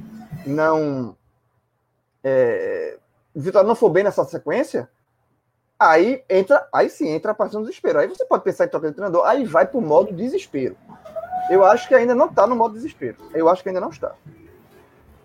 É, eu, eu acho só que assim, eu tenho, eu tenho um. É isso, eu acho, João, que.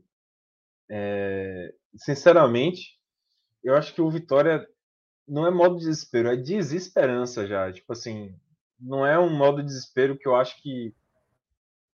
Que, que vá forçar, por exemplo, a contratar mais jogadores e tal. Acho que já tentou tudo que podia e não vê mais saída. É isso que eu queria falar, assim, eu acho que Wagner Lopes ele não é mais o, o culpado, né? Eu acho que é um pouco exagerado.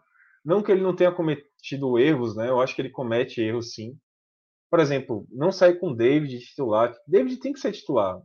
Não tem pra onde correr assim. O, o ataque de todas as peças que já foram usadas, né? É David de um lado e Marcinho do outro. Foram os dois que renderam. Não são jogadores maravilhosos, não são jogadores que vão fazer o Vitória escapar facilmente, mas é o que tem, é o que tem. E o que tem para Wagner Lopes é muito pouco, velho. Mas muito pouco mesmo. Assim. O Vitória não tem jogadores confiáveis, né? O jogador mais confiável do Vitória hoje é Matheus Moraes, zagueiro, que surgiu e ganhou muita sequência com Ramon e agora com, com Wagner Lopes. O resto são, jogador, são jogadores que estão oscilando muito. Lucas Arcanjo também está bem, né? É, regular do Vitória. Mas até jogadores que foram bem no início do ano, exemplo de Samuel, exemplo de David, né? o Vitória perdeu o Pedrinho, porra, numa loucura da direção. Então, assim, um velho. Surto. É bagunça, cara, é bagunça. O Vitória hoje é uma bagunça. Então, muito por conta dessa bagunça que tá o Vitória, não tem. Eu, eu não consigo não ver o Vitória, sabe, não brigando para. Eu acho que o Vitória vai brigar para não cair. Eu acho que o Vitória não é que, aliás, brigando para não cair já está, né? O que eu quero dizer é que o Vitória é, tem chances muito pequenas de escapar do rebaixamento, sabe? Mas muito pequenas mesmo, por conta da bagunça. Quando um clube embica para baixo assim, meu amigo, e tem tanta lambança, tanta merda, né? Desculpa a palavra, mas é tanta merda, é uma espiral de merda, como fala ali, né? É difícil salvar, velho. É difícil salvar. Eu oh, vejo o Vitória mas... muito parecido com o Santa Cruz, assim, um time que não consegue competir, cara. Não consegue competir. Vilar, vou deixar você um pouquinho mais feliz agora, porque tem um, um superchat aqui de Roberto Serafim, dizendo o seguinte: ó, abraços a Vilar, seu podcast está maravilhoso. E em relação ao Vitória, o time caiu hoje. O time fora o Brasil é o que menos venceu. Também acho, concordo com o tá Roberto errado, Serafim. Né? E, e, eu também concordo, Obrigado, especialmente em relação ao, ao, podcast que a Bahia quer, faz, quer saber, né? Já está aqui fazendo o um, um merchan do, do podcast amigo aqui semanal do, do, do 45, semanal do, do Correio, produzido, editado, gravado, é, entrevistar, tudo é o homem que faz. É um homem só. E esse Mas eu concordo, também, concordo com o Serafim, assim, né? Eu acho que hoje é um golpe da zorra, assim, velho. Porque... Hoje foi. Hoje foi. Era, é, eu, eu, concordo, eu concordo. Mas é, haverá um domingo, vai, hoje é sábado, vai vir um domingo. Aí você abaixa, depois que o sangue baixar e você olhar, diz assim, ó, calma, não, ainda não tá no modo desespero. Eu falo assim, é, é, a porrada é grande. Esse jogo foi. E, e, tá, e pelo. Não é só derrota, mas, né? Não, eu acho que, mas mal, eu acho que o problema é quando você pega os, a, a, os não, próximos entendo, jogos do Vitória, entendo, entendeu? Entendo. Que esse era um jogo para você pontuar, e, não, e digo mais, era um jogo para vencer. Sim. Como, eram, como foram outros, mas esse especificamente porque você é, vai ter um, agora uma, uma sequência complicada, que pontuar vai ser difícil. E aí, quando você soma a um time que deveria ter ganhado um jogo, que era vencível, não venceu, perdeu. E aí você tem uma série de jogos que aí sim vai ser muito complicado pontuar. Isso para a moral de uma equipe que já é ruim, que oscila muito. Eu, eu acho que assim, para ser uma ladeira abaixo, uma espiral completa, é daqui para ali. Diga aí, agora. Duas coisinhas rapidinhas só para acabar o jogo. Eu não falei do jogo. É, coisa rápida. Primeiro, foi um jogo por conta desse lance inicial, o golzinho ali no início, numa falha, né, que envolveu sobretudo o Van e o Wallace. Van porque foi dar o bote, saiu da posição dele, foi dar o bote lá na casa do cacete. E o Wallace que também saiu para poder é, fazer essa cobertura meio suicida ali de Van. E depois voltou desequilibrado, acabou perdendo né, o jogador do Londrina teve duas chances de chutar, inclusive, por conta desse desequilíbrio, né, desarrumação da defesa do Vitória. Então foi esse jogo, esse lance e acabou. O jogo foi isso. Depois disso, a bola ficou o tempo todo com o Vitória. O Londrina abdicou do jogo, só se defendeu. E o Vitória não conseguiu reagir. Né? Por isso que eu acho que perde um pouco a esperança, porque o Vitória teve tudo para reagir e conseguir um empate.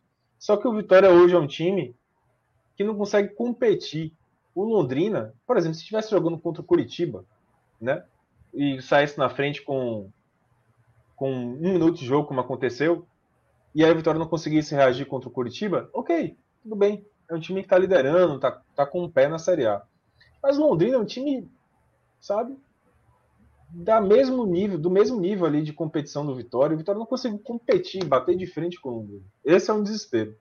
E o segundo ponto é, eu acho que foi pênalti, certo? Para mim foi pênalti.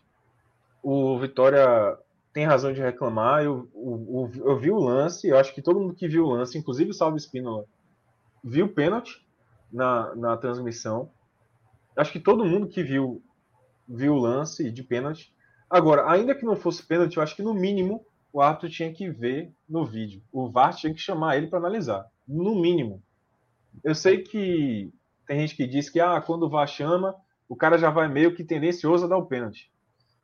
Mas é, eu acho que tinha que chamar, porque foi um lance que no mínimo gerava dúvida e nem isso foi aconteceu, né? Não chamaram para que o árbitro analisasse, enfim. Mas ainda assim o Vitória não pode ficar se espelhando nisso, né? Tipo assim, se apegando nisso. Ah, não deram um pênalti legal pra gente. Não. Você jogou mal. Foi uma merda o jogo. A Vitória foi mal. Então, a derrota ela é merecida pela apatia que o Vitória teve depois de tomar o gol. Bom, isso nos leva a falar um pouco da tabela da Série B, né? Que não está lá tão favorável assim aos nordestinos. Temos ainda o. A rodada foi péssima, né? O sábado foi péssimo. Sim, foi. Tem sido, né? Assim, a, é. a, os nossos times nordestinos estão começando a oscilar muito, né? Oscilar não, né? Estão começando a perder muito, né? E isso já começa a refletir na, na própria tabela, né, João? É, exato, João. Assim, é, a rodada não terminou ainda, né? Tá, nesse momento que ele tá fazendo a live, tá tendo o jogo Curitiba e Guarani, que é um jogo que interessa ao CRB, né? Que é, é um jogo de, na parte de cima da tabela. É, e o CRB perdeu pro Havaí. Um jogo. Se a gente tá falando aqui da, da, que o jogo dessa derrota do Vitória foi dura pro Vitória, né? No contexto, no contexto de rebaixamento. Essa do Havaí, essa do CRB pro Havaí, no Repelé, foi uma pancada, velho. Porque essa rodada tinha tudo para ser é, impulsionar o CRB muito bem. Porque é, se ele vence o, o Havaí, ele abriria uma margem de pontos muito boa para o Havaí. O, Havaí vencendo, diminuiu para um, ele poderia ter aberto 5, 4 pontos, né? Não, sete. No, no, final das contas. Não, lembrando que o, o, CRB é o único nordestino que está dentro ainda do dentro. G4, né? É, Pelo menos é, ainda, o, né? É, tem o jogo do Guarani, se o Guarani vencer, o Guarani passa. Mas se o Guarani perder o jogo, por exemplo, tá, tá, esse jogo é que tá, tá tendo agora. Mas no final das contas, o CRB poderia terminar essa rodada, caso ele vencesse o seu jogo, vencesse o Havaí, que é um confronto direto, ele poderia abrir sete pontos pro G4. Né? Então, assim, ele ganharia uma margem de segurança muito boa, faltando 12 rodadas. E na hora que ele perde pro Havaí, essa margem desaparece. Hein? Assim, só existe um ponto de diferença entre, entre do Havaí pro CRB e ainda tem o jogo do Guarani. Então, foi uma rodada muito ruim para os clubes do Nordeste. Lembrando que a rodada ainda tem Além, no domingo tem mais três jogos, inclusive dois nordestinos jogando. O CSA, CSA enfrenta o Cruzeiro e o Sampaio enfrenta o Botafogo. Tanto o CSA quanto o Sampaio jogam fora de casa. Tá? Então, assim, na, nesse momento aqui, olhando só da ótica dos nordestinos, é, eu acho que só o CRB briga pelo acesso. Eu não sei se Minhoca e Vila discordam, mas assim, só o CRB, mesmo com esse tropeço, mesmo com essa rodada ruim, só, só, o CRB briga pelo acesso. Eu acho que o Sampaio é, e CSA, a tendência é fazer um campeonato ali de entre Marola e Iludido. O que é que eu chamo de iludido? O iludido é o que está na Marola que acha que vai dar, e não dá. Assim, ó, não, pô, se a gente ganhar 3 a 15 é que a gente chega. Não faz chegar. É o campeonato do iludido. Então acho que Sampaio e CSA vão fazer campeonato iludido. O Náutico, a preocupação do Náutico é o espiral. O time não ganha mais, porra. Assim, o, time, o time tem nas últimas 13 rodadas um aproveitamento de 15%. Então, enquanto o Náutico não estancar essa sangria, não dá para fazer nada. A análise é o seguinte: se, se, ah, veja, a análise é: se não estancar essa sangria, se ficar com esse ritmo de, pontuação, o Náutico vai cair. Porque se você soma 15% dos pontos até o final, ele vai cair. Hoje é 15. Ele, foi, já foi 20, 18, agora é 15. O time não ganha, o time vem de quatro derrotas. Então, enquanto o Náutico não estancar isso, o Náutico é um time que se coloca aí nesse risco. É, o Vitória a gente analisou, e o Confiança que está começando a querer reagir. Né? O Confiança venceu, é, nessa rodada, venceu o Operário, jogando em, os dois jogos que o Confiança fez no Batistão com o público, ele venceu, tem 21. Diminuiu para 6 a diferença para a zona de rebaixamento, para sair da zona, né? Já foi uma vez, se não me engano. Resta, resta saber também se for se essa, esse ensaio né, de recuperação começou tarde demais. Eu acho que começou tarde demais. Eu acho que o Londrina é o iludido da parte de baixo. É o que acho que vai que tem, acho que vai sair, que vai livrar, mas não vai. Então assim, para resumir, o confiança, né? O confiança, né? Falou Londrina. Confiança, confiança, confiança, confiança. O confiança é o iludido que acho que vai sair, mas eu acho que não vai sair. Então, para resumir, eu acho que Nordeste tem uma, um time para brigar pelo acesso. Se se o Nordeste conseguir subir um time para a Série A, esse time é o CRB. Acho que se não for CRB, não sobe ninguém. Sampaio e, e CSA, Marolinha ali. O Naldo tem que ver o que é que vai fazer da vida dele. E o Vitória e o Confiança estão lá embaixo. Eu acho que, com, obviamente, com o Vitória na briga e o Confiança na, na questão do, da ilusão. Né? Eu acho que o cenário posto é esse. Tá? É. E, e o, o, assim, só para só passar, desculpa, Mioca. É, eu acho que para o ponto de corte para baixo, ou seja, de zona de rebaixamento, neste momento, ele, o Cruzeiro joga amanhã com o CSA. O Cruzeiro tem 31 pontos. Se ele ganhar, ele vai a 34. Se ele perder, ele fica com 31, mas eu acho que o Cruzeiro é o Cruzeiro. Eu acho que é muito difícil você pensar que o Cruzeiro vai cair. Então, eu vou, mesmo ele não contando com o jogo da, do domingo, eu vou tirar o Cruzeiro dessa briga. Então, eu acho que nesse momento, o sinal de alerta de rebaixamento, ele vai do Vila Nova, que tem 30, 14 com 30, até o Vitória com 25, em 18 porque Confiança e Brasil eu considero que já caíram. E o Náutico nessa, nesse sinal de alerta que, se não reagir, também vai entrar nessa confusão. E na parte é. de cima, ah, na parte de cima, na parte do, do, acesso, eu acho que a briga vai até o Guarani. Eu acho que Vasco, o Vasco pode ter arrancada, tem que ter arrancada muito grande, mas acho difícil. Eu acho que a briga nesse momento vai até o Guarani, que é o sexto. E o Guarani, repito, o Guarani está jogando agora contra o Curitiba. Fala, meu. É, de uma maneira geral, eu concordo com, com, quase tudo que o João mencionou. Eu acho que a fala do Vilar, quando ele cita qual é a chance, então, do, do Vitória escapar, né? É, o Vitória está a dois pontos do, do primeiro time fora da zona. Eu acho que a rodada foi uma porrada grande no Vitória. Porrada enorme no, no Vitória, entendeu? Porque o Vitória teve ali um momento de recuperação. Cara, o Vitória empatou com o Curitiba na rodada passada, entendeu? É um ponto que, se você coloca ali para Londrina, Vila Nova, todo mundo vai estar celebrando um ponto contra o Curitiba, entendeu? Só que a rodada, o Vila Nova vence o Goiás no clássico. Você tem a, a, a vitória da, no duelo direto, né? Perde exatamente o duelo direto contra o Londrina. Um empate já no. Tudo bem, não era um mau resultado, mas também não era um bom resultado, né? Seguia na mesma, né? Talvez assim, a, para o Vitória sair disso, teria que ser a vitória. E o confiança é aquele que.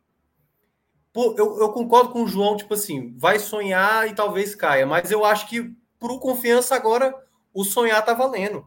O confiança até algumas rodadas atrás não tinha já nada. Tá no lucro. Bom, veja, o, o, confiança já tá no lucro e só em sonhar. É. Confiança é, saiu do, da inanição ali, né? Exatamente. É como o Brasil de Pelotas hoje. O Brasil de Pelotas ninguém imagina que vá conseguir a recuperação né, para tentar escapar. Então, assim, o confiança ele pode ter, mas aí ele vai ter que ter sequência de resultados positivos para de fato voltar a entrar na briga, né? Porque hoje tem um, um jogo, tá... um jogo importante do confiança justamente contra o Vitória. Ele tem acabado é, de falar. Ele tem um degrau, ele está um degrau atrás dessa possibilidade. O Vitória tem que dar uma resposta contra adversários pesados. Assim, é, o fator mando de campo para o Vitória é o que está ainda dando uma esperança para o Vitória porque fora de casa, como o Vilar falou, é um problema seríssimo, né? Então, assim, esse para mim é o ponto principal dessa parte de baixo. Náutico, CSA e Sampaio estão bem ali no meio da tabela, apesar da queda do Náutico, não acho que vai não acho que vai ser tanto assim a ponto de ser rebaixado. Tem, né? Mas tem que voltar a ganhar, Jó. Se ficar nesse sei, eu sei. Mas é, por incrível que pareça, o Náutico só vencer três jogos dos próximos 12 a fazer, não cai mais, entendeu? Então acho que acho muito difícil o, o, o Náutico cair. É assim, é, é, é fazer o que ele está fazendo, piorar ainda um pouco mais, sabe? É, é uma, faz uma capacidade única de, de mau desempenho. CSA vai ter uma oportunidade amanhã. É amanhã o jogo, é? Que é contra é. o Cruzeiro, né? Cruzeiro amanhã Se ele, é, eles vêm de duas vitórias. Se eles vencerem, eles passam a sonhar ainda com essa possibilidade. Mas o Cruzeiro também, que ainda sonha com um milagre de acesso, é, amanhã é o jogo do sonho, digamos assim, né? É, o Cruzeiro, o Cruzeiro ainda tendo uma possibilidade de sonho, e o CSA, porque vem de duas vitórias seguidas, emendando três vitórias seguidas, vai tentar repetir o que ele fez ano passado, né? O sprint final que acabou é, ali no, enfim, no finalzinho acabando não, não subindo. E o CRB, cara, eu diria que o CRB ele tá com um problema sério, né? Ele é, ele é o contrário do, do Vitória. Ele está com um problema seríssimo em casa. Ele não vence mais em casa. E o que ele está conseguindo vencer é fora. Isso, isso pesou. Não sei se foi ano passado foi ano oh, Mas o Vitória nem em casa está ganhando também, né? Jogou. Eu sei, mas. É, é, o, o Curitiba não também nada. não está conseguindo vencer. Não tem esse problema. Comparado a, a, em casa, o Vitória. Jogar em casa para o Vitória é maravilha. Tá menos ruim. É. Tá menos é, ruim. Exatamente. Mas o CRB está com um problema seríssimo em casa numa parte final do campeonato. Isso é muito preocupante, porque eu lembrei, e aí até para trazer chamusca, sem ofender a torcida do Náutico, chamusca quando esteve lá, acho que foi ano passado, foi no, não, foi ano retrasado, né? Ano passado ele estava no Cuiabá. É, no ano retrasado, teve uma hora que o CRB só vencia fora de casa e perdia em casa. Ele, o mando de campo para ele era péssimo. Jogar de visitante era maravilhoso time vencia fora e perdia em casa, era impressionante. E, e o CRB está passando de novo por isso que ele passou em 2019. Então, precisa voltar a vencer.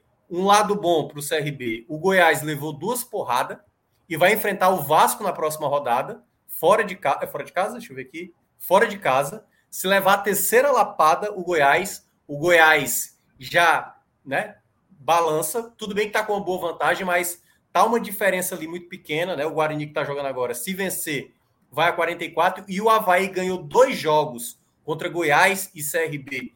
Entrou bem nessa disputa e o Havaí a gente conhece bem, né? O Havaí é, é o, é o irmão gêmeo do América Mineiro, né? É o é, e o próximo jogo do Havaí, o próximo jogo do Havaí é contra o Londrina em casa, na ressacada. É, é, é o Havaí equipe... tá sempre surfando ali no final. Né? O Havaí sempre sabe crescer no momento certo do campeonato. Sempre sabe sofrer. Agora eu entendi a piada. É, mas em, em todo oh, caso, eu acho que tem essa possibilidade aí. O Goiás caindo para o CRB, mas o CRB precisa melhorar muito seu desempenho em casa e continuar mantendo bom desempenho fora. Mas a gente pode ver um cenário. Qual foi a derrota mais você... doída? A do Oi? CRB. Qual foi a derrota mais doída no sábado? A do Vitória ou, do, ou a do CRB? A do Vitória. Não tem nem. Porque tudo que já carregava da rodada, sabe? A porrada Cara, maior. O Vitória. o Vitória entrou em campo, Minhoca é, depois da notícia do Brusque, né, que perdeu ponto, o Vitória entrou em campo assim, velho, a gente vai enfrentar um adversário direto, né, vulnerável, um adversário vulnerável, apesar de ter vencido a última, mas era vulnerável, e com a possibilidade real de sair da zona de rebaixamento depois Mais uma de oportunidade, 10 né? rodadas. Né? É, exato. Mais uma oportunidade. Depois de 10 rodadas, porque o Vitória entrou na 16ª rodada e não saiu mais. Sim. Então, assim, é, é a grande chance, né? se o Vitória conseguir chegar na última rodada, tal qual o Ceará em 2015, o Ceará em 2015 ficou várias rodadas, teve um momento que era praticamente mais de 80%, sei lá, 90% de chance de, de, ser rebaixado. Teve uma sequência boa de, de, de adversários já virtualmente rebaixados e o Ceará conseguiu levar sua pontuação. E na rodada final, teve o duelo direto contra o Macaé, tinha que vencer. O Vitória tem um duelo contra o Vila Nova em casa. Se o Vitória chegar com a possibilidade de, vencendo a equipe do Vila Nova, garantir a sua permanência, hoje, hoje eu já assinaria para o Vitória. Quer ter o último jogo, dependendo só de si para vencer, para garantir a permanência, na hora. Mas Nossa, essa porrada. Vitor Vilar, você assinaria? Você com seu, com seu histórico aí de torcedor claro. do Vitória, que conhece a, o, o histórico do Vitória, precisando apenas de si? Claro, eu, eu, eu assinaria. Qualquer, é. qualquer apelo, qualquer apego aí de esperança, eu assinaria. Inclusive, ah, Minhoca, pelos seus, beleza. pelos seus levantamentos, 38 pontos salva?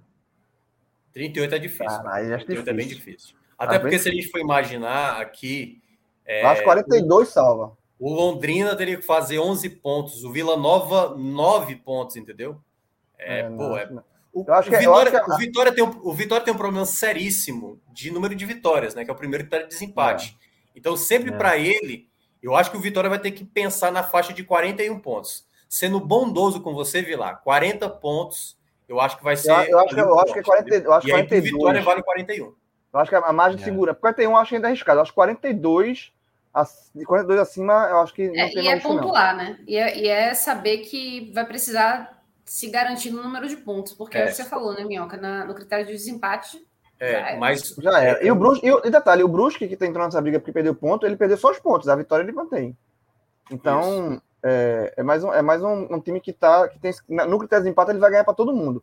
Até o Confiança tem mais, pô. Confiança tá é, abaixo, tem mais vitória. Não, Vitória, eu teve um, um, um companheiro nosso aqui do chat que ele falou, lembrou, o Vitória só tem mais vitória do que o Brasil de Pelotas. Pô. Só tem quatro vitórias no campeonato, o Brasil tem duas. É, e ao mesmo tempo tem, tem mesmo número de derrotas do que o Vasco, que está lá em sétimo é, lugar. O Vitória empate, empate, empatou é muito empate, né? Empate não é. leva ninguém a nada, né? Abraço aí, eu, eu, ia fazer uma provocação aqui barata. É, mas, ó, é, eu acho que essa é como o Vitória vai sair dessa rodada para as próximas, certo? Eu acho que esse é o ponto principal que o Vitória vai ter que lidar. Se ele sai dessa rodada, que foi uma porrada pesada, é tipo assim, bateu, ele balançou e, e, e levou uma queda. O, o, Vitória nessa rodada. Ele vai ter que levantar e retomar de novo a briga. Se ele levar essa porrada e continuar no chão, daqui, como a gente falou, daqui a duas rodadas, a gente já pode estar dizendo de maneira mais concreta dessa possibilidade do rebaixamento. Mas se não levantar logo, se não fizer, se não deixar chegar a contagem em 10, meu amigo, é nocaute. Eu, eu vou responder a pergunta rapidinho, só para. Eu fiz a pergunta e vou responder. Eu acho que a, a derrota do Vitória é mais doída porque ela é mais dramática pela situação do Vitória. Mas a do CRB, meu amigo, não tem um torcedor do CRB que vá. Meu irmão, vou dizer assim, o torcedor do CRB perdeu o fim de semana. Perdeu o fim de semana. Com essa derrota em casa. Perdeu. Ele já tá pensando, meu irmão, ele tá doido para chegar na terça-feira para tentar recuperar contra o Náutico. Ele tá, ele perdeu o fim de semana. Porque não, era. Peraí, peraí, peraí. E se o Guarani. Se o Guarani chegar tiver... o dia logo de semana, João. Não, o cara perdeu, vai pedir perdeu. assim, não, eu, eu quero um domingo mais longo aí para poder me recuperar. Acho que Não, A pressão, a pressão o- lá tá grande, a pressão O, lá tá o- grande. o- o- olha só, o, o, e, e essa derrota vai ficar ainda mais dolorida se o Curitiba vencer, o- vencer do Guarani, o jogo que a gente tá, tá rolando agora enquanto a gente tá fazendo live. Porque aí é o que eu Curitiba falo. tá o cara- vencendo, aliás. Pronto. Olha só. Porque aí o que, é que acontece? Curitiba vencendo. É, se o CRB tivesse feito a forte vencido o Havaí em casa, que era um confronto direto, ele tinha aberto, repito, sete pontos da zona. de- Era, era pavimentar o acesso muito forte, velho. Porque você vai ter 12 rodadas, ok, mas tem sete pontos. Para o CRB sair da zona, do, do G4, caso ele tivesse vencido o Havaí, ele teria que ter três, derro- três rodadas péssimas. Ele, ele teria que ter três rodadas, onde tudo desse errado. Três. Faltando 12. Ou seja, na prática, o CRB tá- estaria a nove rodadas de conquistar o acesso. O, o CRB era, a- estaria a nove jogos de conseguir algo que para ele é um sonho há muito, de muito tempo, até porque o CSA subiu há dois anos, que é o acesso. Estaria a nove jogos. E não tem um torcedor do CRB que não esteja com isso na cabeça, por causa dessa derrota. Um. Um.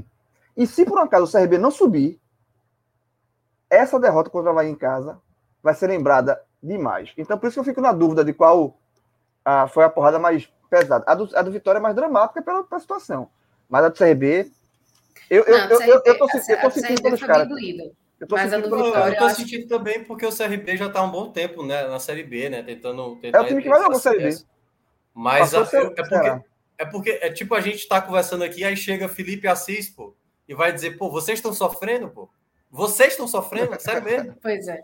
Vocês estão reclamando de Pois é, e ele teria razão, né? In- Inclusive, Claro é Minhoca, pior, vou né? pegar aí esse seu gancho e também o gancho da dessa, dessa tensão aí que foi esse jogo do Vitória para o torcedor do Vitória por conta dessa aproximação maior. Tá legal, Vitor, o cabelo não precisa ficar mexendo muito, não. Vou deixar quietinho. É charme. É charme. É, vai, dois, É, vai, dois. Ó, o É. É, Fechou a cara. câmera. Desligou e vai vazar alguma coisa para você depois. Eita. É, vamos, vamos então entrar nessa série C, nessa série da confusão, porque já temos aí uma definição que não foi nada positiva para os nordestinos desse ano, né? Porque Ah, dos seis que disputaram, um só foi para a fase final. E tivemos dois times baianos rebaixados, o Santa Cruz e o Jacuipense, né? O baiano Jacuipense, que venceu, mas não levou.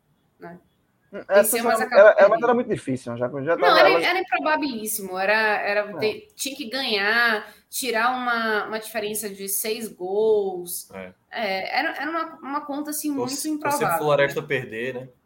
torcer pro Floresta perder. Então, era uma série de coisas aí que, que assim, é, é- é difícil, né? Convenhamos, era muito difícil.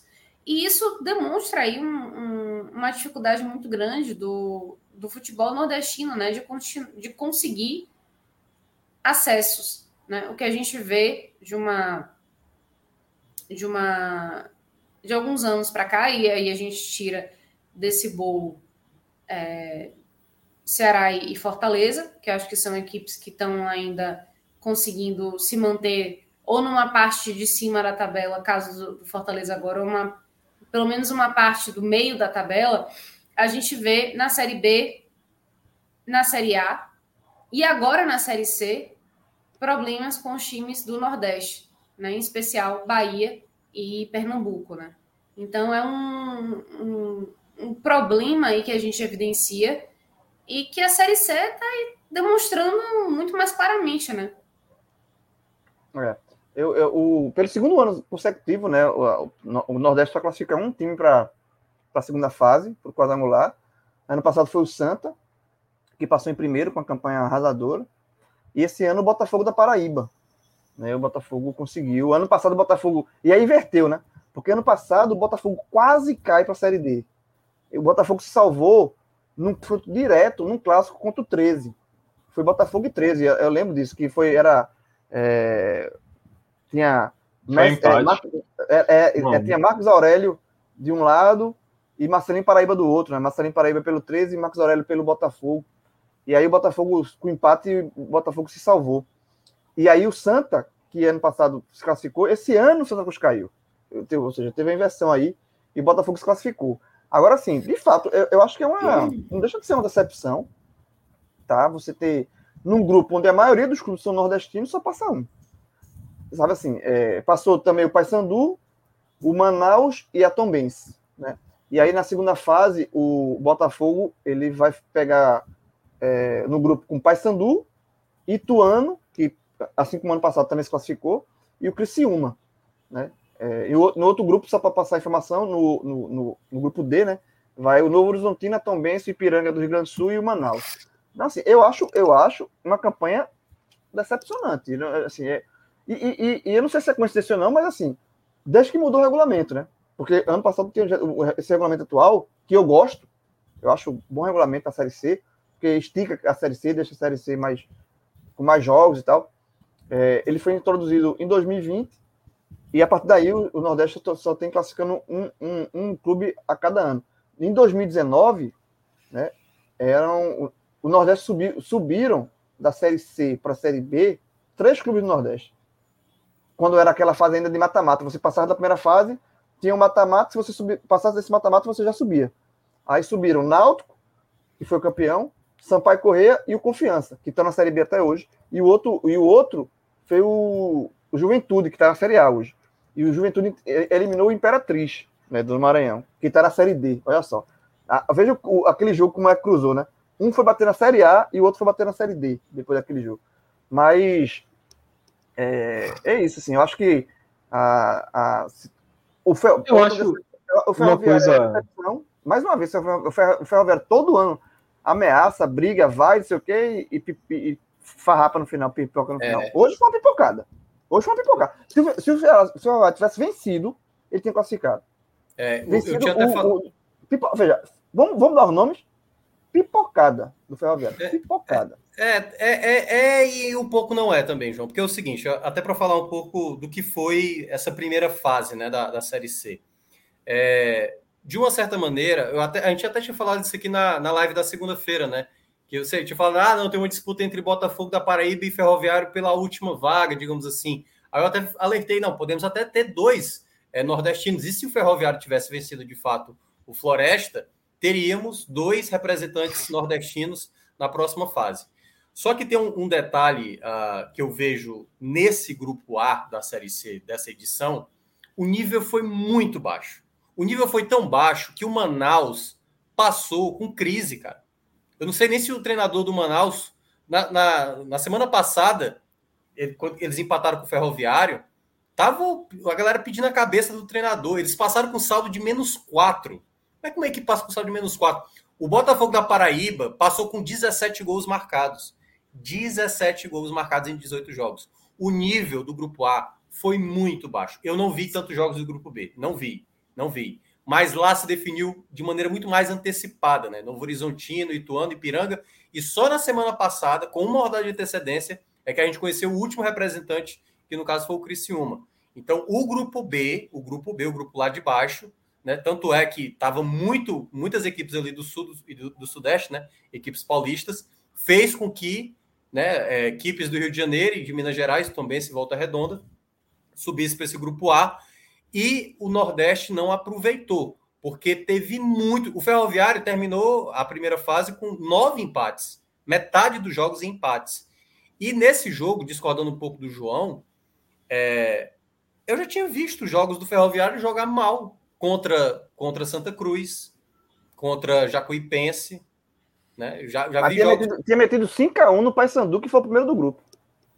É, mas assim, de uma maneira geral, esse grupo aí podia ter acontecido tudo. O Santa Cruz, no final, é que foi se tornar um igual, porque o Santa Cruz fez um começo de campanha péssimo, né? Era o pior time, mas o resto era muito parecido. O campeonato teve umas, sei lá, umas sete rodadas, oito rodadas seguidas, que era diferença ali de sete, oito equipes separadas por quatro pontos, três pontos, cinco pontos. Então era muito empate. Foi, foi um campeonato que tudo era possível. Tanto é, né, que eu, eu citando esse caso aí, a Tombense, por exemplo, perdeu. A, Tom, a Tombense que na rodada passada até venceu, não foi? Venceu o Santa Cruz, mas, sabe assim, o Santa Cruz fazendo um gol ali no final, sabe? O Santa Cruz já rebaixado.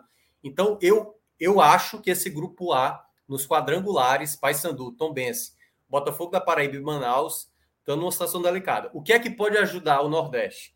A gente tem na Série D três nordestinos já garantidos nas quartas de final, que a gente vai ter nessas oitavas três duelos nordestinos. Né? Hoje já teve, por exemplo, o Campinense vencendo o Guarani de Sobral por 2 a 1 E a gente tem a possibilidade de um quarto nordestino chegar, porque o Atlético Cearense venceu 2 a 0 o Paragominas. E aí a gente pode ter quatro representantes nordestinos no jogo de acesso. Lembrando que aí vai depender de como vai se desenhar os confrontos, é de acordo com a campanha, e a gente pode ter mais nordestinos, dado que a gente perdeu dois, né, Santa Cruz e Jacuipense, subindo para a Série C do próximo ano. Podemos até ter quatro, né? Quatro possibilidades, o que a gente desceria aí possivelmente Volta Redonda, quem sabe Tom Benz, Paysandu e Manaus, caso, caso não subam para a Série B. Mas é, pelo menos a gente vai ter essa compensação, né? De, de perder, embora tem gente que pode cair, né? Da B para A, né? Tem ali o Confiança, possivelmente o Vitória, né? Enfim. É uma coisa só que eu queria falar é o seguinte: é pelo segundo ano seguido não só como está aqui na, na manchete, né? Um time passa a segunda fase da Série C, como pelo segundo ano seguido são dois nordestinos que caem.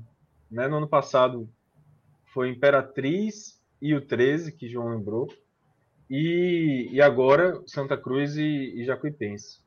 Então, esse grupo A, que já foi só de nordestinos, agora está tendo, né, também, já tem os, os times de, do Norte consolidados, inclusive os dois já passaram de fase, né?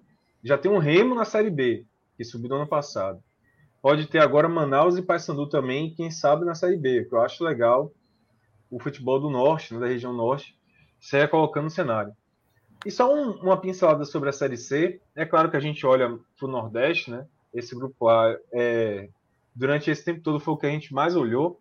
Mas, meu amigo, o Grupo B, a gente falou muito do Santa Cruz, né? Que em 2016 estava na Série A e agora está na Série D. O Paraná, cara, que caiu junto com o Vitória é, em 2018 na Série A, agora tá O Paraná foi uma, uma surpresa, né? De, de um que pegou a espiral.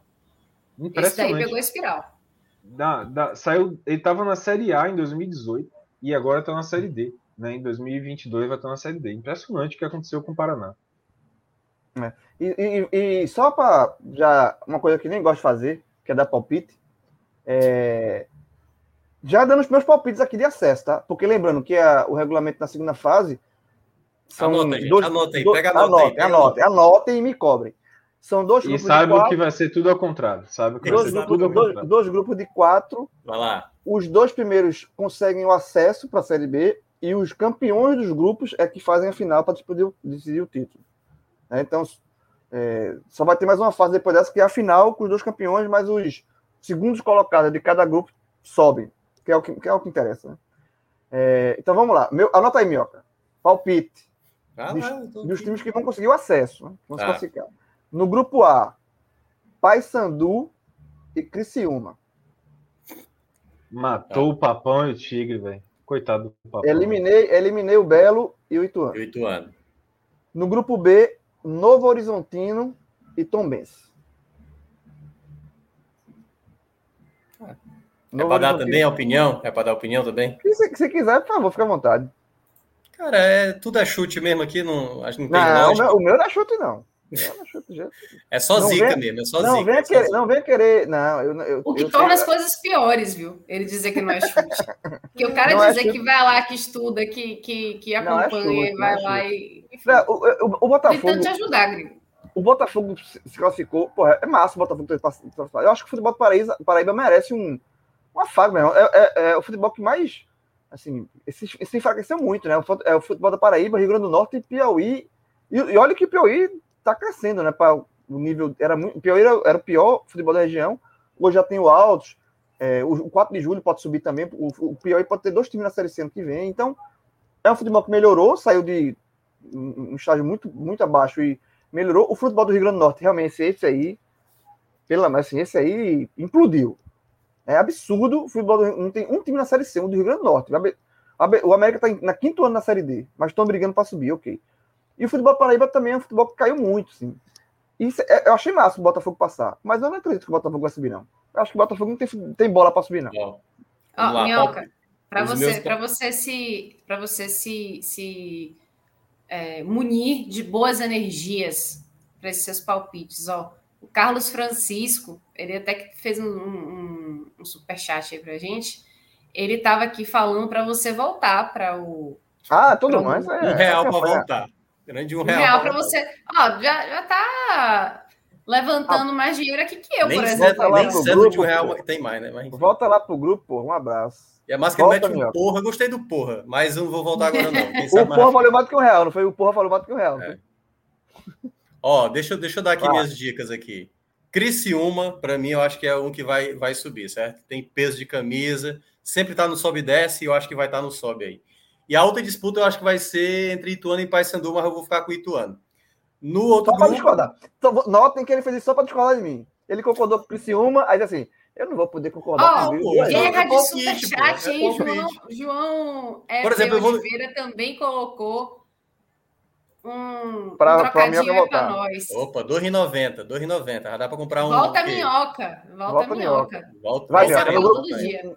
No grupo D. Eu tô aqui, gente. Eu tô aqui. É, acompanha as lives que eu, eu tô em quase todas. Se eu não tiver, eu tô ali no. Como é que fala? No, tu não tava, mensagem. Tu, inicialmente, inicialmente, tu não tá nem escalado para essa. Chat. Pois é, exatamente. Mas o Celso não consegue largar, gente. Que bom. Deixa eu dar logo a outra dica do outro grupo aqui, pô. Novo ah. Horizontino, o outro. e Opa. tô achando que vai dar Tom Benz. Porra, minhoca, tu concordasse comigo e tudo, pô. Tu só discordasse do. Não, do... Então, então não é tudo, porra. Ora, porra, você, você, você, você, é você, só discordou do. Você botou. O, qual foi o. Você, botei... você tirou o Paysandu e botou o. Ituano. Ituano. Só para não ser 100%. Eu entendi o seu jogo. Não, pô. 75%.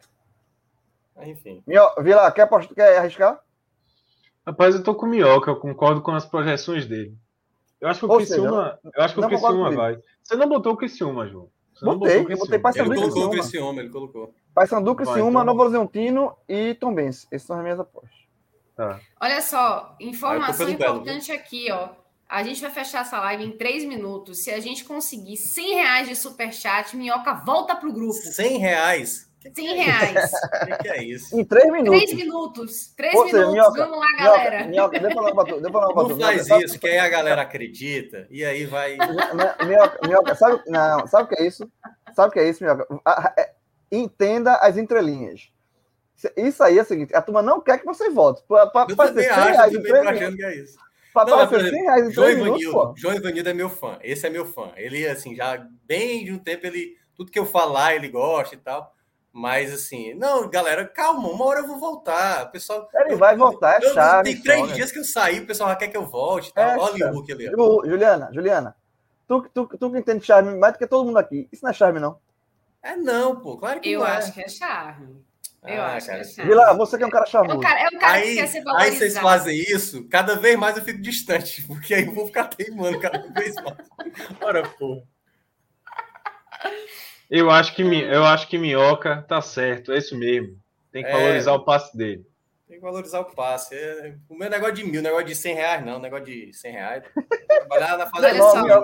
Minhoca, tá, Minhoca, vou dar uma sugestão pra tu. Tu tá mal-humorado, eu vou dar uma sugestão pra tu. tu tem um bar, tem, tem, tá tem um bar, Beatles aqui ao fundo, é, cara. Exato, tem um bar do lado da tua casa. É por isso, ele tá aqui na live querendo tem, escutar tem um Beatles. Bar do lado da tua casa. Pede uma cerveja, um chopp, um prato de filé com fritas. Eu não tô podendo beber, mas fritas eu posso. Eu não tô podendo beber, cara. Mas filé com fritas é bom, eu gosto. Filé, filézinho com fritas. Aí tomar vacina, né? Melhor dar uma segurada aí na bebida. É. Ei, deixa eu contar a história da vacina. Eu posso contar? Vai, conta, conta, conta. Vai terminar a live. Tem uma, uma, uma pergunta aqui que o Hélio Júnior fez, que assim, já está no finalzinho da live, mas merece muito uma resenha nossa. Juliana e Vilar, vocês poderiam falar um pouco mais sobre o porquê o futebol baiano ser tão fraco em nível nacional? Não temos ninguém na B. Bom, na B tem, ainda tem, calma, tem, né? ainda, ainda ah, tem. Vitória, né? Há, há muitos e muitos anos, enquanto isso, o Ceará só cresce. A gente já comentou em algumas lives, né? Mas não atacando diretamente o futebol da Bahia, e aí a gente pode falar sobre Campeonato Baiano, podemos falar também sobre a própria Copa do Nordeste, né, as competições de base. Mas assim, acho que passa muito por. Eu acho que fala, tem que ver mais o que é que o Ceará está fazendo, né? Porque é o único estado que tem é... essa projeção. Gente, né? Se você assim... for pegar, é mais a exceção, o Ceará é mais exceção do que regra no Nordeste. Os outros, os outros estados também estão tudo leado aí, né? Pernambuco está com um time na Série D. Não, Pernambuco, Pernambuco, Pernambuco, Pernambuco, no pior cenário, ele pode ter um na B, um na C e um na D. É. Rio Grande, Rio Grande do Norte é, tá aí também, já, já foi a quarta força, tá aí atolado. Eu acho que só Ceará e Alagoas é que estão fazendo um trabalho assim notável, realmente. Né? Mas fora isso, o futebol do Nordeste também é, tem C e D. Ó, mas aí não é tentando tirar o brilho daqui, né? Eu acho que a, a grande diferença né, é que as gestões aqui estão um pouco mais comprometidas, os trabalhos estão e olha que não é fácil, né? Pô, o Ceará, se o Ceará não venceu a Chapecoense, meu amigo, já estava. Ei, meu amigo, rebaixamento. O Fortaleza ano passado, o Ceará também ano retrasado. Não é fácil para o Nordeste, nunca é fácil. E aí, casos como o do Fortaleza, de chegar numa semifinal de Copa do Brasil, de quarto colocado da Série A, cara, é, a gente sabe que talvez esse seja o momento para aproveitar, porque tá no próximo ano, pô, levou 10 anos para um clube nordestino voltar a uma semifinal de Copa do Brasil. Então, assim, a gente, a gente teve já né, nessa temporada um bom desempenho na Copa do Brasil, né? A gente viu o Juazeirense longe, a gente viu o, a, o, próprio, o próprio Vitória numa situação delicada, mas eliminar o Internacional. internacional. Não é fácil, não é fácil, não é fácil. O que o futebol cearense hoje tem, que o futebol alagoano também tem um pouco tem, é um pouco mais de organização ali, sabe? E mesmo assim, mesmo você tendo uma organização, por exemplo, o Santa Cruz, que foi uma tragédia do começo ao fim da temporada, o Santa Cruz terminou pelo menos pelo que eu sei, né? Sem dever os jogadores, pagou em dia e tudo mais. Mas a maneira como pensou o futebol foi totalmente desastrosa. E a gente está tá vendo isso no esporte, com uma gestão que está assumindo de um problema maior que teve, né? Enfim, vários problemas. O próprio Náutico, que também não se atentou ao momento quando estava numa boa, e aí agora só percebeu, e aí o problema já é instaurado. Né? Eu acho que o Nordeste ainda ele vai né, pecando aí pelos seus problemas. Ah, pô, o Floresta que ficou, o Floresta não subiu da Série B cearense para a Série A. Cearense, é. Quase caiu para a Série C cearense. Então não é tão simples assim, não. O futebol do é, Nordeste. Eu, eu acho, eu acho que. Eu acho que é, isso é um assunto para um podcast só para isso. Isso. É, é. Uma, só, uma só para isso. Mas eu acho o seguinte: eu, eu, particularmente, eu não gosto de ver tudo num prisma só, não. Porque eu acho que cada clube tem sua realidade, cada clube tem o seu problema diferente. Tipo, os problemas do Vitória não são os mesmos do Náutico, que não é o mesmo do esporte, que não é que o Santa Cruz só tem outro tipo de problema. Então, eu não gosto de é, quando tem essa análise assim, o futebol da Bahia, o futebol do Pernambuco. É porque eles fazem um conjunto. Mas eu acho que aqui em Pernambuco mesmo, não dá para dizer assim, é, Náutico Esporte, o problema do Náutico, o problema, é falou, o problema do é. Náutico, é. É, o problema do Náutico esse ano foi de falta de visão, de falta de ousadia. O Náutico largou muito bem, tinha tudo para ter um, um ano muito bom, e aí faltou perdeu o jogo, perdeu, perdeu peça, faltou ousadia. O do esporte foi uma transição política conturbadíssima, em que o presidente foi eleito, saiu, não sei o que, ficou essa, essa, esse problema de, de, de, de, ninguém sabia quem que comandava o clube, e isso é óbvio que afetou, e o Santa Cruz foi um desastre completo.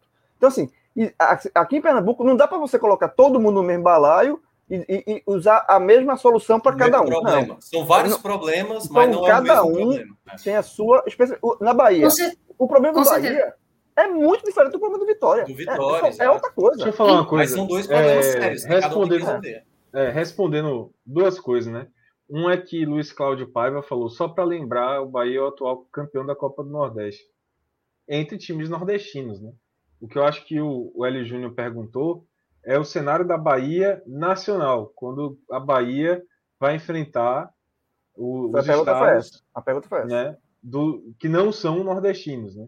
Obviamente. Então, óbvio que de, entre times nordestinos, o Bahia foi campeão, né? E tem uma, nos últimos anos, inclusive, tem uma proeminência muito grande, porque disputou várias finais. O Bahia, é, assim, na, na, Copa do Nordeste domina, né? Essa nova edição da Copa do Nordeste, essa nova versão.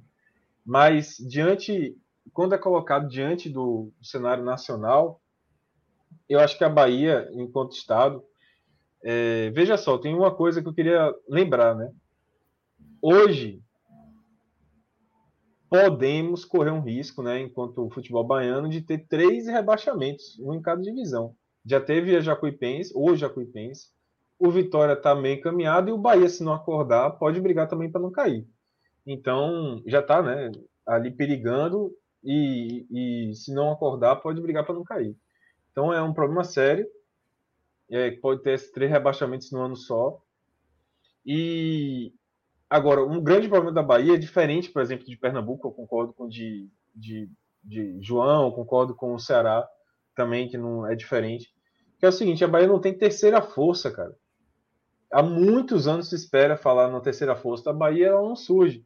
O futebol baiano é muito concentrado. Já, já se pensou em Vitória da Conquista, né? Que não, não consegue evoluir. É. Já se falou até, talvez, quem sabe, Atlético Lagoinhas é, a, o próprio Jacuipense, e são equipes não se que não conseguem. Não se isso. estabiliza. Você não tem um time assim que surja e que se mantenha ali como terceira força, sabe? Que se mantenha é, de uma maneira regular, disputando Série C ou disputando, né, chegando a brigar por um acesso à Série B, né, disputando ali uma, uma Série B esporadicamente, que é algo que acontece também no Ceará. Porque a gente está lembrando agora desse recorte recente, mas o Ceará já teve em casa brigando para subir para a Série A, pô, há pouco tempo. O, o Ceará já teve, é, teve um ano da Série B que o Ceará tinha quatro representantes, se não me engano. Era o Ceará, o Fortaleza, não lembro se estavam juntos. Mas assim. Guarani de Sobral estava também. Guarani de Sobral e casa. Estavam é. todos ali no topo, né? Estavam ali na Série B, rondando na Série B. Então, é, eu acho, sinceramente, que a Bahia carece de criar uma terceira força, porque quando surge uma terceira força, no caso, por exemplo, lá do, do estado do Ceará, é, essa força consegue ser mais proeminente, como é o caso de Casa, né, que quase brigou para subir para a Série A. Um dos maiores crimes do futebol, inclusive, foi aquele de Casa. Aliás, é... a, a, CBF teve que piorar. E se, se, se, não sei se fizeram essa notícia, nem, nem, não sei se o pessoal do NE45 fez essa notícia, que 52 milhões a CBF teve que piorar porque não pagou ainda o Icasa de um acesso que deveria ter acontecido. Isso, Enfim. exato. Um absurdo que aconteceu com o caso, um absurdo. Mas só para finalizar, eu acho que a Bahia tem esse problema, né? Não tem uma terceira força. Não tem, não tem um time que, que queira aparecer assim, né? Que consiga aparecer, na verdade. O João quer falar. Eu, eu levantei o dedinho aqui só para finalizar. Fala o seguinte: que a gente já criou um debate à parte, mas é um debate muito legal. E repito, acho Esse que debate é muito bom, sobre isso. Muito bom. Vai eu acho que a gente uma live só sobre isso. isso. Mas, para finalizar aqui essa live, é, eu, eu falei que, que eu, eu, entendo que cada clube tem sua, a sua problemática diferente, não dá para colocar, não, não é a mesma. Porém, existe também pontos em comum. E eu acho que um ponto em comum, e, e também que explica o sucesso da. um pouco, né? não explica tudo, mas explica uma parte do sucesso do futebol cearense, e, e, e, e os outros clubes, outros estados não estão indo no mesmo caminho, que é a questão da federação e como a federação trabalha para os seus clubes. Por quê? Porque a Federação Cearense ela distribui vagas para outras competições. Copa do, Nord, do, do Brasil. É, e aí você vai dar. É, tem a Fares Lopes, né, Mioca? Que dá é, uma vaga. É, a Fares Lopes já tem um bom tempo, acho que desde. Então, a, então 2011, há um bom tempo. Acho, que sempre 2011. dá uma vaga para a Copa do Brasil, não é isso? É. Então, então você, você, cria, você cria competições que dão aos clubes a, a oportunidade de disputar uma Copa do Brasil e fazer caixa. E aí você vai crescendo aos pouquinhos. Sabe? No, no, em Pernambuco não existe isso. Você, você não cria, você não, não fomenta o, o, estado, o futebol como um todo do estado. Você não dá oportunidade para os clubes menores desenvolverem, crescerem, porque uma coisa puxa a outra. Não é por acaso que o Ferroviário, que por sinal é meu time no, no Ceará, eu sou, eu sou ferrão, estou muito triste com a eliminação. Por isso que eu, por isso que eu falei isso, brabo, de pipocada. É explicado. Aí, tá Não, mas foi pipocada mesmo. Tá explicado, é, tá explicado. Eu sou ferrão, e assim, não, e, não é por acaso que o, o ferroviário, ele dentro do, do, do, do, sarrafo dele, ele também cresceu. O ferroviário, porra, estava morto alguns anos atrás. Morto. Morto, não fazia nada. Então, na hora que o Ceará cresce, o, o, Fortaleza cresce, o, o, o Ferroviário vem na esteira. Os outros, os outros clubes, o Floresta, que tem um, uma, uma, coisa à parte, né? Ele tem uma estrutura dele. Mas assim, o Ferroviário ele vem na esteira, por quê? Porque a federação ela trabalhou para fomentar o, o, o futebol do estado, fazer que todo mundo. Na hora que o ferroviário cresce, um puxa o outro. É uma, é uma, é uma, eles se retro, retroalimentam na questão e vão subindo. Aqui em Pernambuco, eu não sei como é na Bahia, mas assim, a federação daqui, ela, o, o trabalho da Federação Pernambucana é horroroso. Horroroso. Disputa, faz um campeonato ridículo. É, que até que melhorou o regulamento uns dois anos atrás, mas fazia um campeonato ridículo, foi pouco interessante, sabe?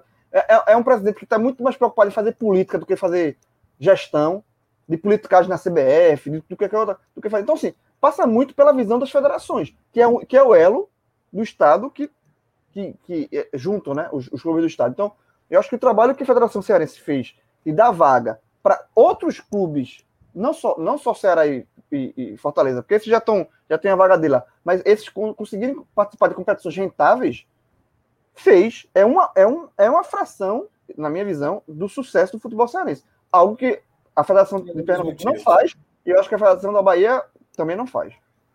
É, mas é um assunto que eu acho que daria para fazer vários contrapontos e tal, vários cenários, é. mas enfim, depois a gente marca essa live aí para discutir isso. É, e, e, só uma outra coisinha, para não dizer que eu não falei nada. Eu, eu acho também que a gente tem que colocar em, em perspectiva é, a organização dos clubes do Ceará, né, especificamente, com o que o pouquinho que tinham em caixa desde a época que começaram a se organizar. Então, foi uma organização que surgiu a partir de um, um valor X. E aí você sobe de divisão, o valor passa a ser 2x. Sobe de divisão, passa a ser 3x. É um, um valor que vai crescendo em relação ao que você vai conquistando e você vai crescendo e aí seu caixa vai aumentando. É diferente de equipes como, por exemplo, o Esporte Bahia e também o Vitória, que são equipes que já estavam acostumadas a ter um tamanho é, e um volume financeiro que começaram a não, não corresponder em campo. E aí você começa a perder em campo, você começa a perder apoio financeiro, né, com cotas de televisão principalmente, e isso aí já vai começando a, a dar aquela espiral. Aí você atrasa salário de jogador, você não consegue contratar mais ninguém, você consegue começa a ter um, um resultado em campo pior ainda, e aí você não consegue sair disso. Acho que é, essa, esse momento aí que o, que o futebol do Ceará conseguiu se organizar, crescer de forma saudável, torna é, o, todo o projeto do futebol mais sustentável. Pelo menos é essa análise que eu consigo fazer. Só... E que... Diga, diga, Minhoca. Não, o que eu ia, o que eu complementar, Ju, é o seguinte. Eu, quando você falava, me veio agora, talvez com mais clareza, onde o sucesso ele se reflete mais, sabe? E aí eu acho que até para terminar. É, a maneira como os treinadores passam por aqui, sabe? Leston Júnior no Floresta, o próprio Batatais. O Batatais estava fazendo um trabalho no passado espetacular, cara. Certamente poderia ter sido campeão cearense. Aí foi ser auxiliado Wagner Mancini, voltou, já meteu uma goleada quando, quando chegou. Aí, aí você tem o Marcelo Chamusca, que pô, foi para o Náutico, ninguém teve paciência. Aqui, os treinadores, eu vi o Guto falar sobre isso. É, mesmo o Guto tendo levado pancada, sabe? A maneira do trabalho aqui para o treinador parece estar mais favorável. Eu acho que isso é um ponto. Quando eu vejo os trabalhos no Vitória, sabe? Poxa, tem vários casos de treinadores que até são interessantes, que quando chegam aí, é muita pressão. No Pernambuco é muita pressão, sabe? É muita pressão. E aí, eu acho que o futebol aí tá preso ainda a alguns nomes, sabe? Pô, vamos apostar no Hélio, vamos apostar em Roberto Fernandes, que dá para se entender, o futebol cearense já passou por isso, mas aqui hoje está se abrindo mais o leque, sabe? De novos treinadores e os trabalhos, juntamente com cada gestão de clube, está sendo bem desenvolvido. Até quando dá errado, sabe? Assim, meio que se pondera, não, não é tão, não é tão sabe, é, mastigado como é aí, de tipo rame-rame de, de problema, sabe? Ah, tá vendo? Wagner, é, Wagner Lopes, né? Wagner Lopes aí, ó, já pode ser criticado agora, entendeu? E aí tudo se torna uma bola de neve muito grande, muito rápido aí, entendeu? Um problema no instante se torna um problema maço, assim, sabe? Aqui se há um problema e, e tipo, questão. Pô, aqui esse ano a gente teve duas demissões, não foi por conta de resultado, foi por conta de desempenho. Anderson Moreira e, e Guto Ferreira não caíram por conta de resultado, caíram por causa de desempenho. Olha o patamar que chegou Ceará e Fortaleza de demitir um treinador, entendeu? Então. Outro é... patamar. É, exatamente. Tá, tá eu acho que isso rende uma, uma discussão boa mesmo no podcast, até é, porque, assim, eu acho. Polêmica. Polêmica. Polêmica. É, tem muito a ver esse momento do Ceará e Fortaleza, tem muito a ver com a falta de vivência de um espírito de time grande dessas torcidas, entendeu? Porque, por exemplo, polêmica, eu falei. Lá, Bahia, Bahia, Vitória, Sport, Santa Cruz, Náutico, são times que habitam esse espectro da Série A há muito mais tempo. São times é, tradicionais, assim, do Nordeste, nesse ambiente da, da Série A, da elite do campeonato. Ceará e Fortaleza são times que cresceram muito recentemente. Então, é, o Ceará e Fortaleza têm, digamos assim, um passivo menor de, de pressão, sem dúvida nenhuma, né, do que esses outros times. Por exemplo, a pressão que existe em cima de um treinador do Bahia é inimaginável. Sim. Inimaginável. Tem toda uma história de antes. É, é inimaginável. É, a diretoria exemplo, também, mas, né? Mas, é. da diretoria também. É o Bahia, bizarro. por exemplo, ó, no caso, por exemplo, do, do Bahia, eu acho que é uma grande agonia que o torcedor do Bahia tem. É que o Bahia, hoje, ele é o clube que tem maior receita, maior organização já há muito tempo no Nordeste. Só que o Bahia não conseguiu ainda fazer na Série A uma, uma, uma campanha como o Ceará já fez, como o próprio Vitória já fez, como o Sport já fez, como o Fortaleza está fazendo agora. Então, pontos corridos. ficar ali, é, nos pontos corridos, claro que estou falando. É, desse ano, né, do Bahia Desculpa, de Só para deixar isso bem claro, tá? É. Daqui a pouco vem gente dizer que é. Bahia é bicampeão. 88 e tal, aquela coisa. Claro. Tô, é, justamente essa história de 88 é que traz essa, essa, essa questão que eu tô falando, né? O Bahia pô, foi campeão em 88, 59, então, tipo, é um time de história, né, velho? É diferente, por exemplo, de. Com todo respeito, assim, Ceará e Fortaleza. Não, não, tô ligado. A história mas, mas é muito mais sentido, recente. Faz sentido. E é porque o, eu, eu o... acho que isso ainda faz os, os cearenses ser ousados, entendeu? Que é Sim. tipo assim, velho, sei, pô, a fala de João, né? Pô, desnecessária no Agora, uma coisa importante também, é, que se diga, um lado importante dessa história é que Ceará e Fortaleza, por conta dessa, dessa, digamos, desse crescimento recente, é o que sempre se falou aqui no podcast, sempre. Boa parte da receita que entra em Ceará e Fortaleza vão de fato para investimento. Isso. Porque o passivo desses clubes é pequeno. Por que é. o passivo desses clubes é pequeno? O Fortaleza, o Fortaleza, tem um rendimento maior do que o Náutico e Santa. O Fortaleza é na Série C. O Náutico e Santa é na Série B. E o Fortaleza conseguir, conseguir na Série C faturar mais. São dois é. fatores aí que pesam. Um fator é que os clubes se organizaram muito bem administrativamente, isso é louvável, é uma coisa assim que o Ceará, o Ceará enquanto Estado, né? E refletiu tá em campo também. Claro. E a outra coisa também é que Ceará e Fortaleza nunca tiveram uma pressão de ter que montar um time sem dinheiro, né, endividando, contratando jogadores assim de uma maneira descabida para fazer frente a um rival mais poderoso. Por exemplo, Náutico e Santa vários anos seguidos, viram o esporte anos luz à frente em termos de receita e queriam equiparar o time. O Náutico chegou, oh, Vila, o Náutico chegou no ano, no ano que caiu para a Série C, 2017. Ele fez uma folha no Campeonato Pernambucano para ser campeão pernambucano. Uma folha de um milhão de reais. Pois é. Não pagou um mês. Criou, Sem condição, né? e, e, não, e não conseguiu pagar, assim, tipo, em, em março, já era. Já, o, o, time já estava com dois meses atrasado, porque não pagou. Simplesmente não pagou. Assim, foi uma é. folha de um milhão. E no papel. Não tinha dinheiro para pagar. Caso, um desastre. O, o, foi o caso aqui, por exemplo, do Vitória em vários anos seguidos. Né? O Vitória tentou. O Bahia, com essa, também com essa questão de querer fazer uma grande campanha nacional, acaba também se endividando muito. O Bahia, dos clubes do Nordeste. Tá devendo, inclusive. E, e, tá devendo, tá devendo pra cacete. Teve é. até nota essa semana dizendo, explicando, né? Quando tá... Eu acho que. Os direitos de imagem atrasados, funcionários é. com salários atrasados Só, também. Eu acho, eu acho que existe uma coisa muito diferente, assim, sabe? É, no caso, por exemplo, se você for pegar Bahia, Esporte e Náutico, Santa Cruz, existe uma pressão muito grande por grandeza desses times, que acaba atrapalhando o trabalho das diretorias. Enquanto Ceará e Fortaleza, tudo que eles conquistaram é lucro, sabe? Tipo assim, eles conseguiram sair de um status de, de times médios, né, para times que hoje frequentam a Série A e que tem, e que tem futuro para continuar habitando porque são bem organizados. Não sei se e competem. É, são times que ah, competem bem na Série A, coisa que Bahia, Esporte, por exemplo, não estão conseguindo fazer. É isso aí. Não estão conseguindo competir fazer, como o Ceará e Fortaleza estão competindo A gente vai fazer um podcast. vai criar uma nova, uma é isso, é isso. Porque, porque tem um ponto, outro ponto que eu, eu acho que... Eu, tá eu, eu, só vou, eu só vou jogar o um ponto, não vou nem debater. Eu acho que um ponto ah. que, que ajudou muito o Ceará foi o Castelão. O Castelão tem um papel funda, o Castelão pós-Copa, né? O Castelão que foi, eu acho que foi o estado que melhor aproveitou seu estado de Copa, foi o Castelão. E o Castelão ajudou muito a, você fazer campanha mas de Mas isso também tem a ver com o tamanho deles, né? Porque veja Não, mas, só. Mas, mas, você fez você fez a campanha de sócio torcedor para os dois clubes. Porque é, assim, entenda, Ceará e Fortaleza dividem o Castelão porque eles não têm estádios próprios. E o fato deles Sim. não terem estádios próprios, né? Cada um, é, diz muito sobre o tamanho prévio deles. O Santa e Cruz pode, você pode fazer uma, uma, uma, um sócio torcedor é. E vale a pena você ser sócio torcedor. É. Isso sim. Ó, só, ó, só, o Luiz é, Cláudio é, Paiva. É, o Luiz Cláudio Paiva.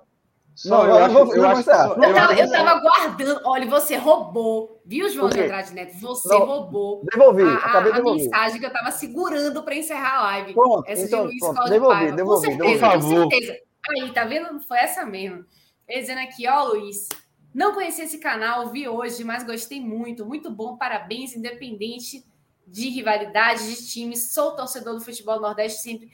Luiz Cláudio, seja muito bem-vindo. A gente é isso aqui, velho. A gente é, é, é debate em alto nível, a gente torce para o nosso país Nordeste dentro do futebol e a gente fica aí, é...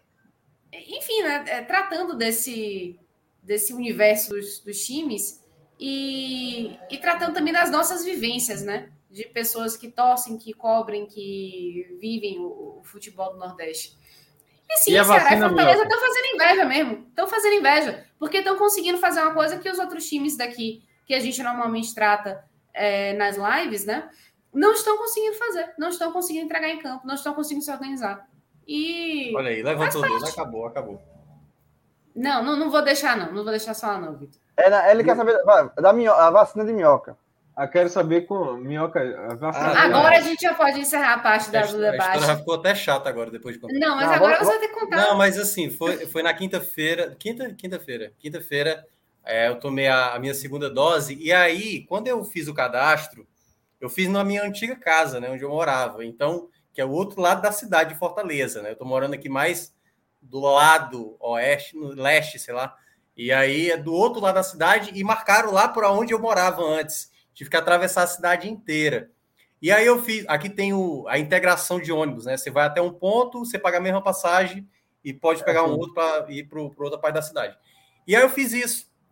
Só que era três da tarde, sabe? A, a, a, tava marcado o horário para três da tarde. E quando eu cheguei lá, eu cheguei, tava três horas era o horário da vacina, eu cheguei três e cinco. Quando eu cheguei no, no posto, não tinha ninguém falando nada, não tinha, não tinha nenhum tipo de comunicação eu entrei e perguntei onde é que está sendo a vacinação. A pessoa disse é lá dentro. Quando eu cheguei, a mulher disse: tinha cinco, tinha cinco pessoas na minha frente, ela só tem mais três doses. Eu falei: por que está agendado esse negócio? Aí ela: não, mas não tem isso não. Bastou chegar, se vacina, gente atrasada pode vir também se vacinar. Eu falei: então não faz a menor lógica agendar né, isso aí. E aí eu fui falar com a secretária lá, responsável direta, né? E aí eu fui ligar para um outro posto para ver se tinha vacina já que eu tinha atravessado a cidade inteira para me vacinar. E, ela, e eu perguntei assim: podia se vacinar em qualquer local, então? Já disse que podia. Aí ela me manda para um outro posto, próximo de lá, sei lá, uns três quarteirões de lá. E quando eu chego no segundo posto, a primeira coisa que eu me deparo é: o segurança falou assim, você está agendado, ou seja, o primeiro posto não estava fazendo o procedimento correto, obviamente. E aí, quando eu cheguei no segundo posto, eu falei: a pessoa passou meu nome aí para eu tomar a vacina aqui. Aí eu fui lá, quando eu chego, cadê o cartão do SUS? Na primeira dose não foi pedido o cartão do SUS. Aí eu tive que ir para a recepção, seis Ai, pessoas na minha frente. Cara, eu já puto com a situação.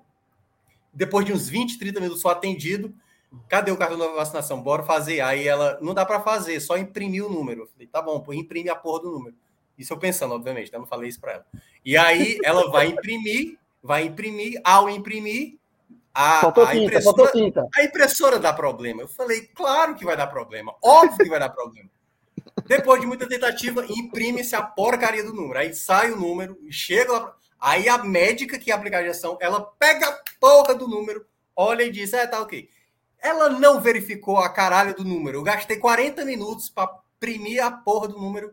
E aí fui lá, tomei a Só vacina. faltar, nem só vi. faltar. Mas vacinou? Vacinei esse caralho, mas. Mas eu Só me vacinei. faltava, Mas, cara, olha a burocracia para tomar uma vacina, velho. Assim, eu, eu fiquei imaginando, João, é sério, eu fiquei imaginando, tipo assim, um cara que não quer se vacinar, no primeiro, chegou lá, não tem vacina, o Cara, tinha desistido. Ele cara. se O pica. cara é. já larga, pô. Eu só tomei porque, pô, é vacina, né, velho? Então tinha que tomar. Mas, só. caralho, eu fiquei Só muito faltava puto. a hora assim, ó.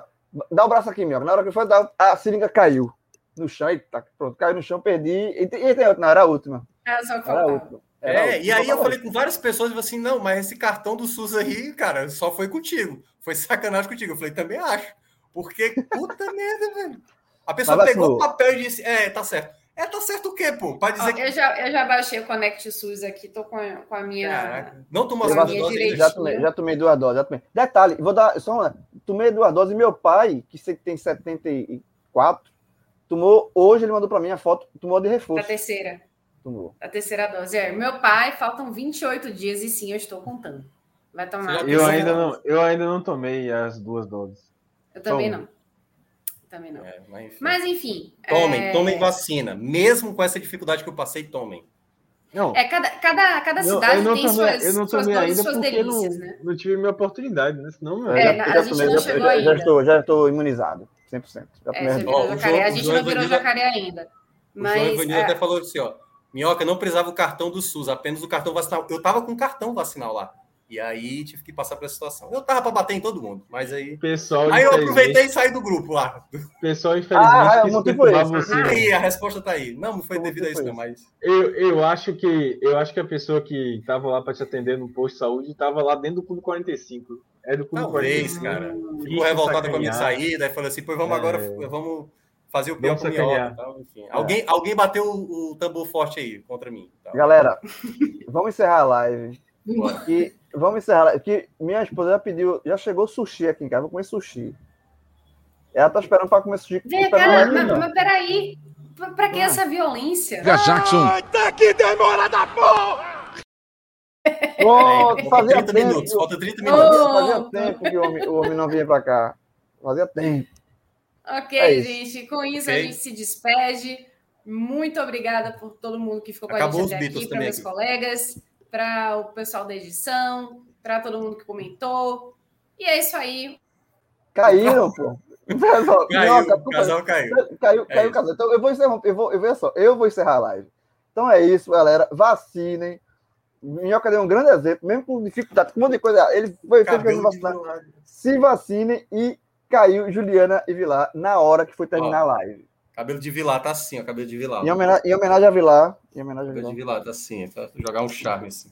É. Rodrigo, Vai, vai, Quem Rodrigo, manda- vai-te embora, quem vai. manda é tu, Rodrigo. Termina esse negócio.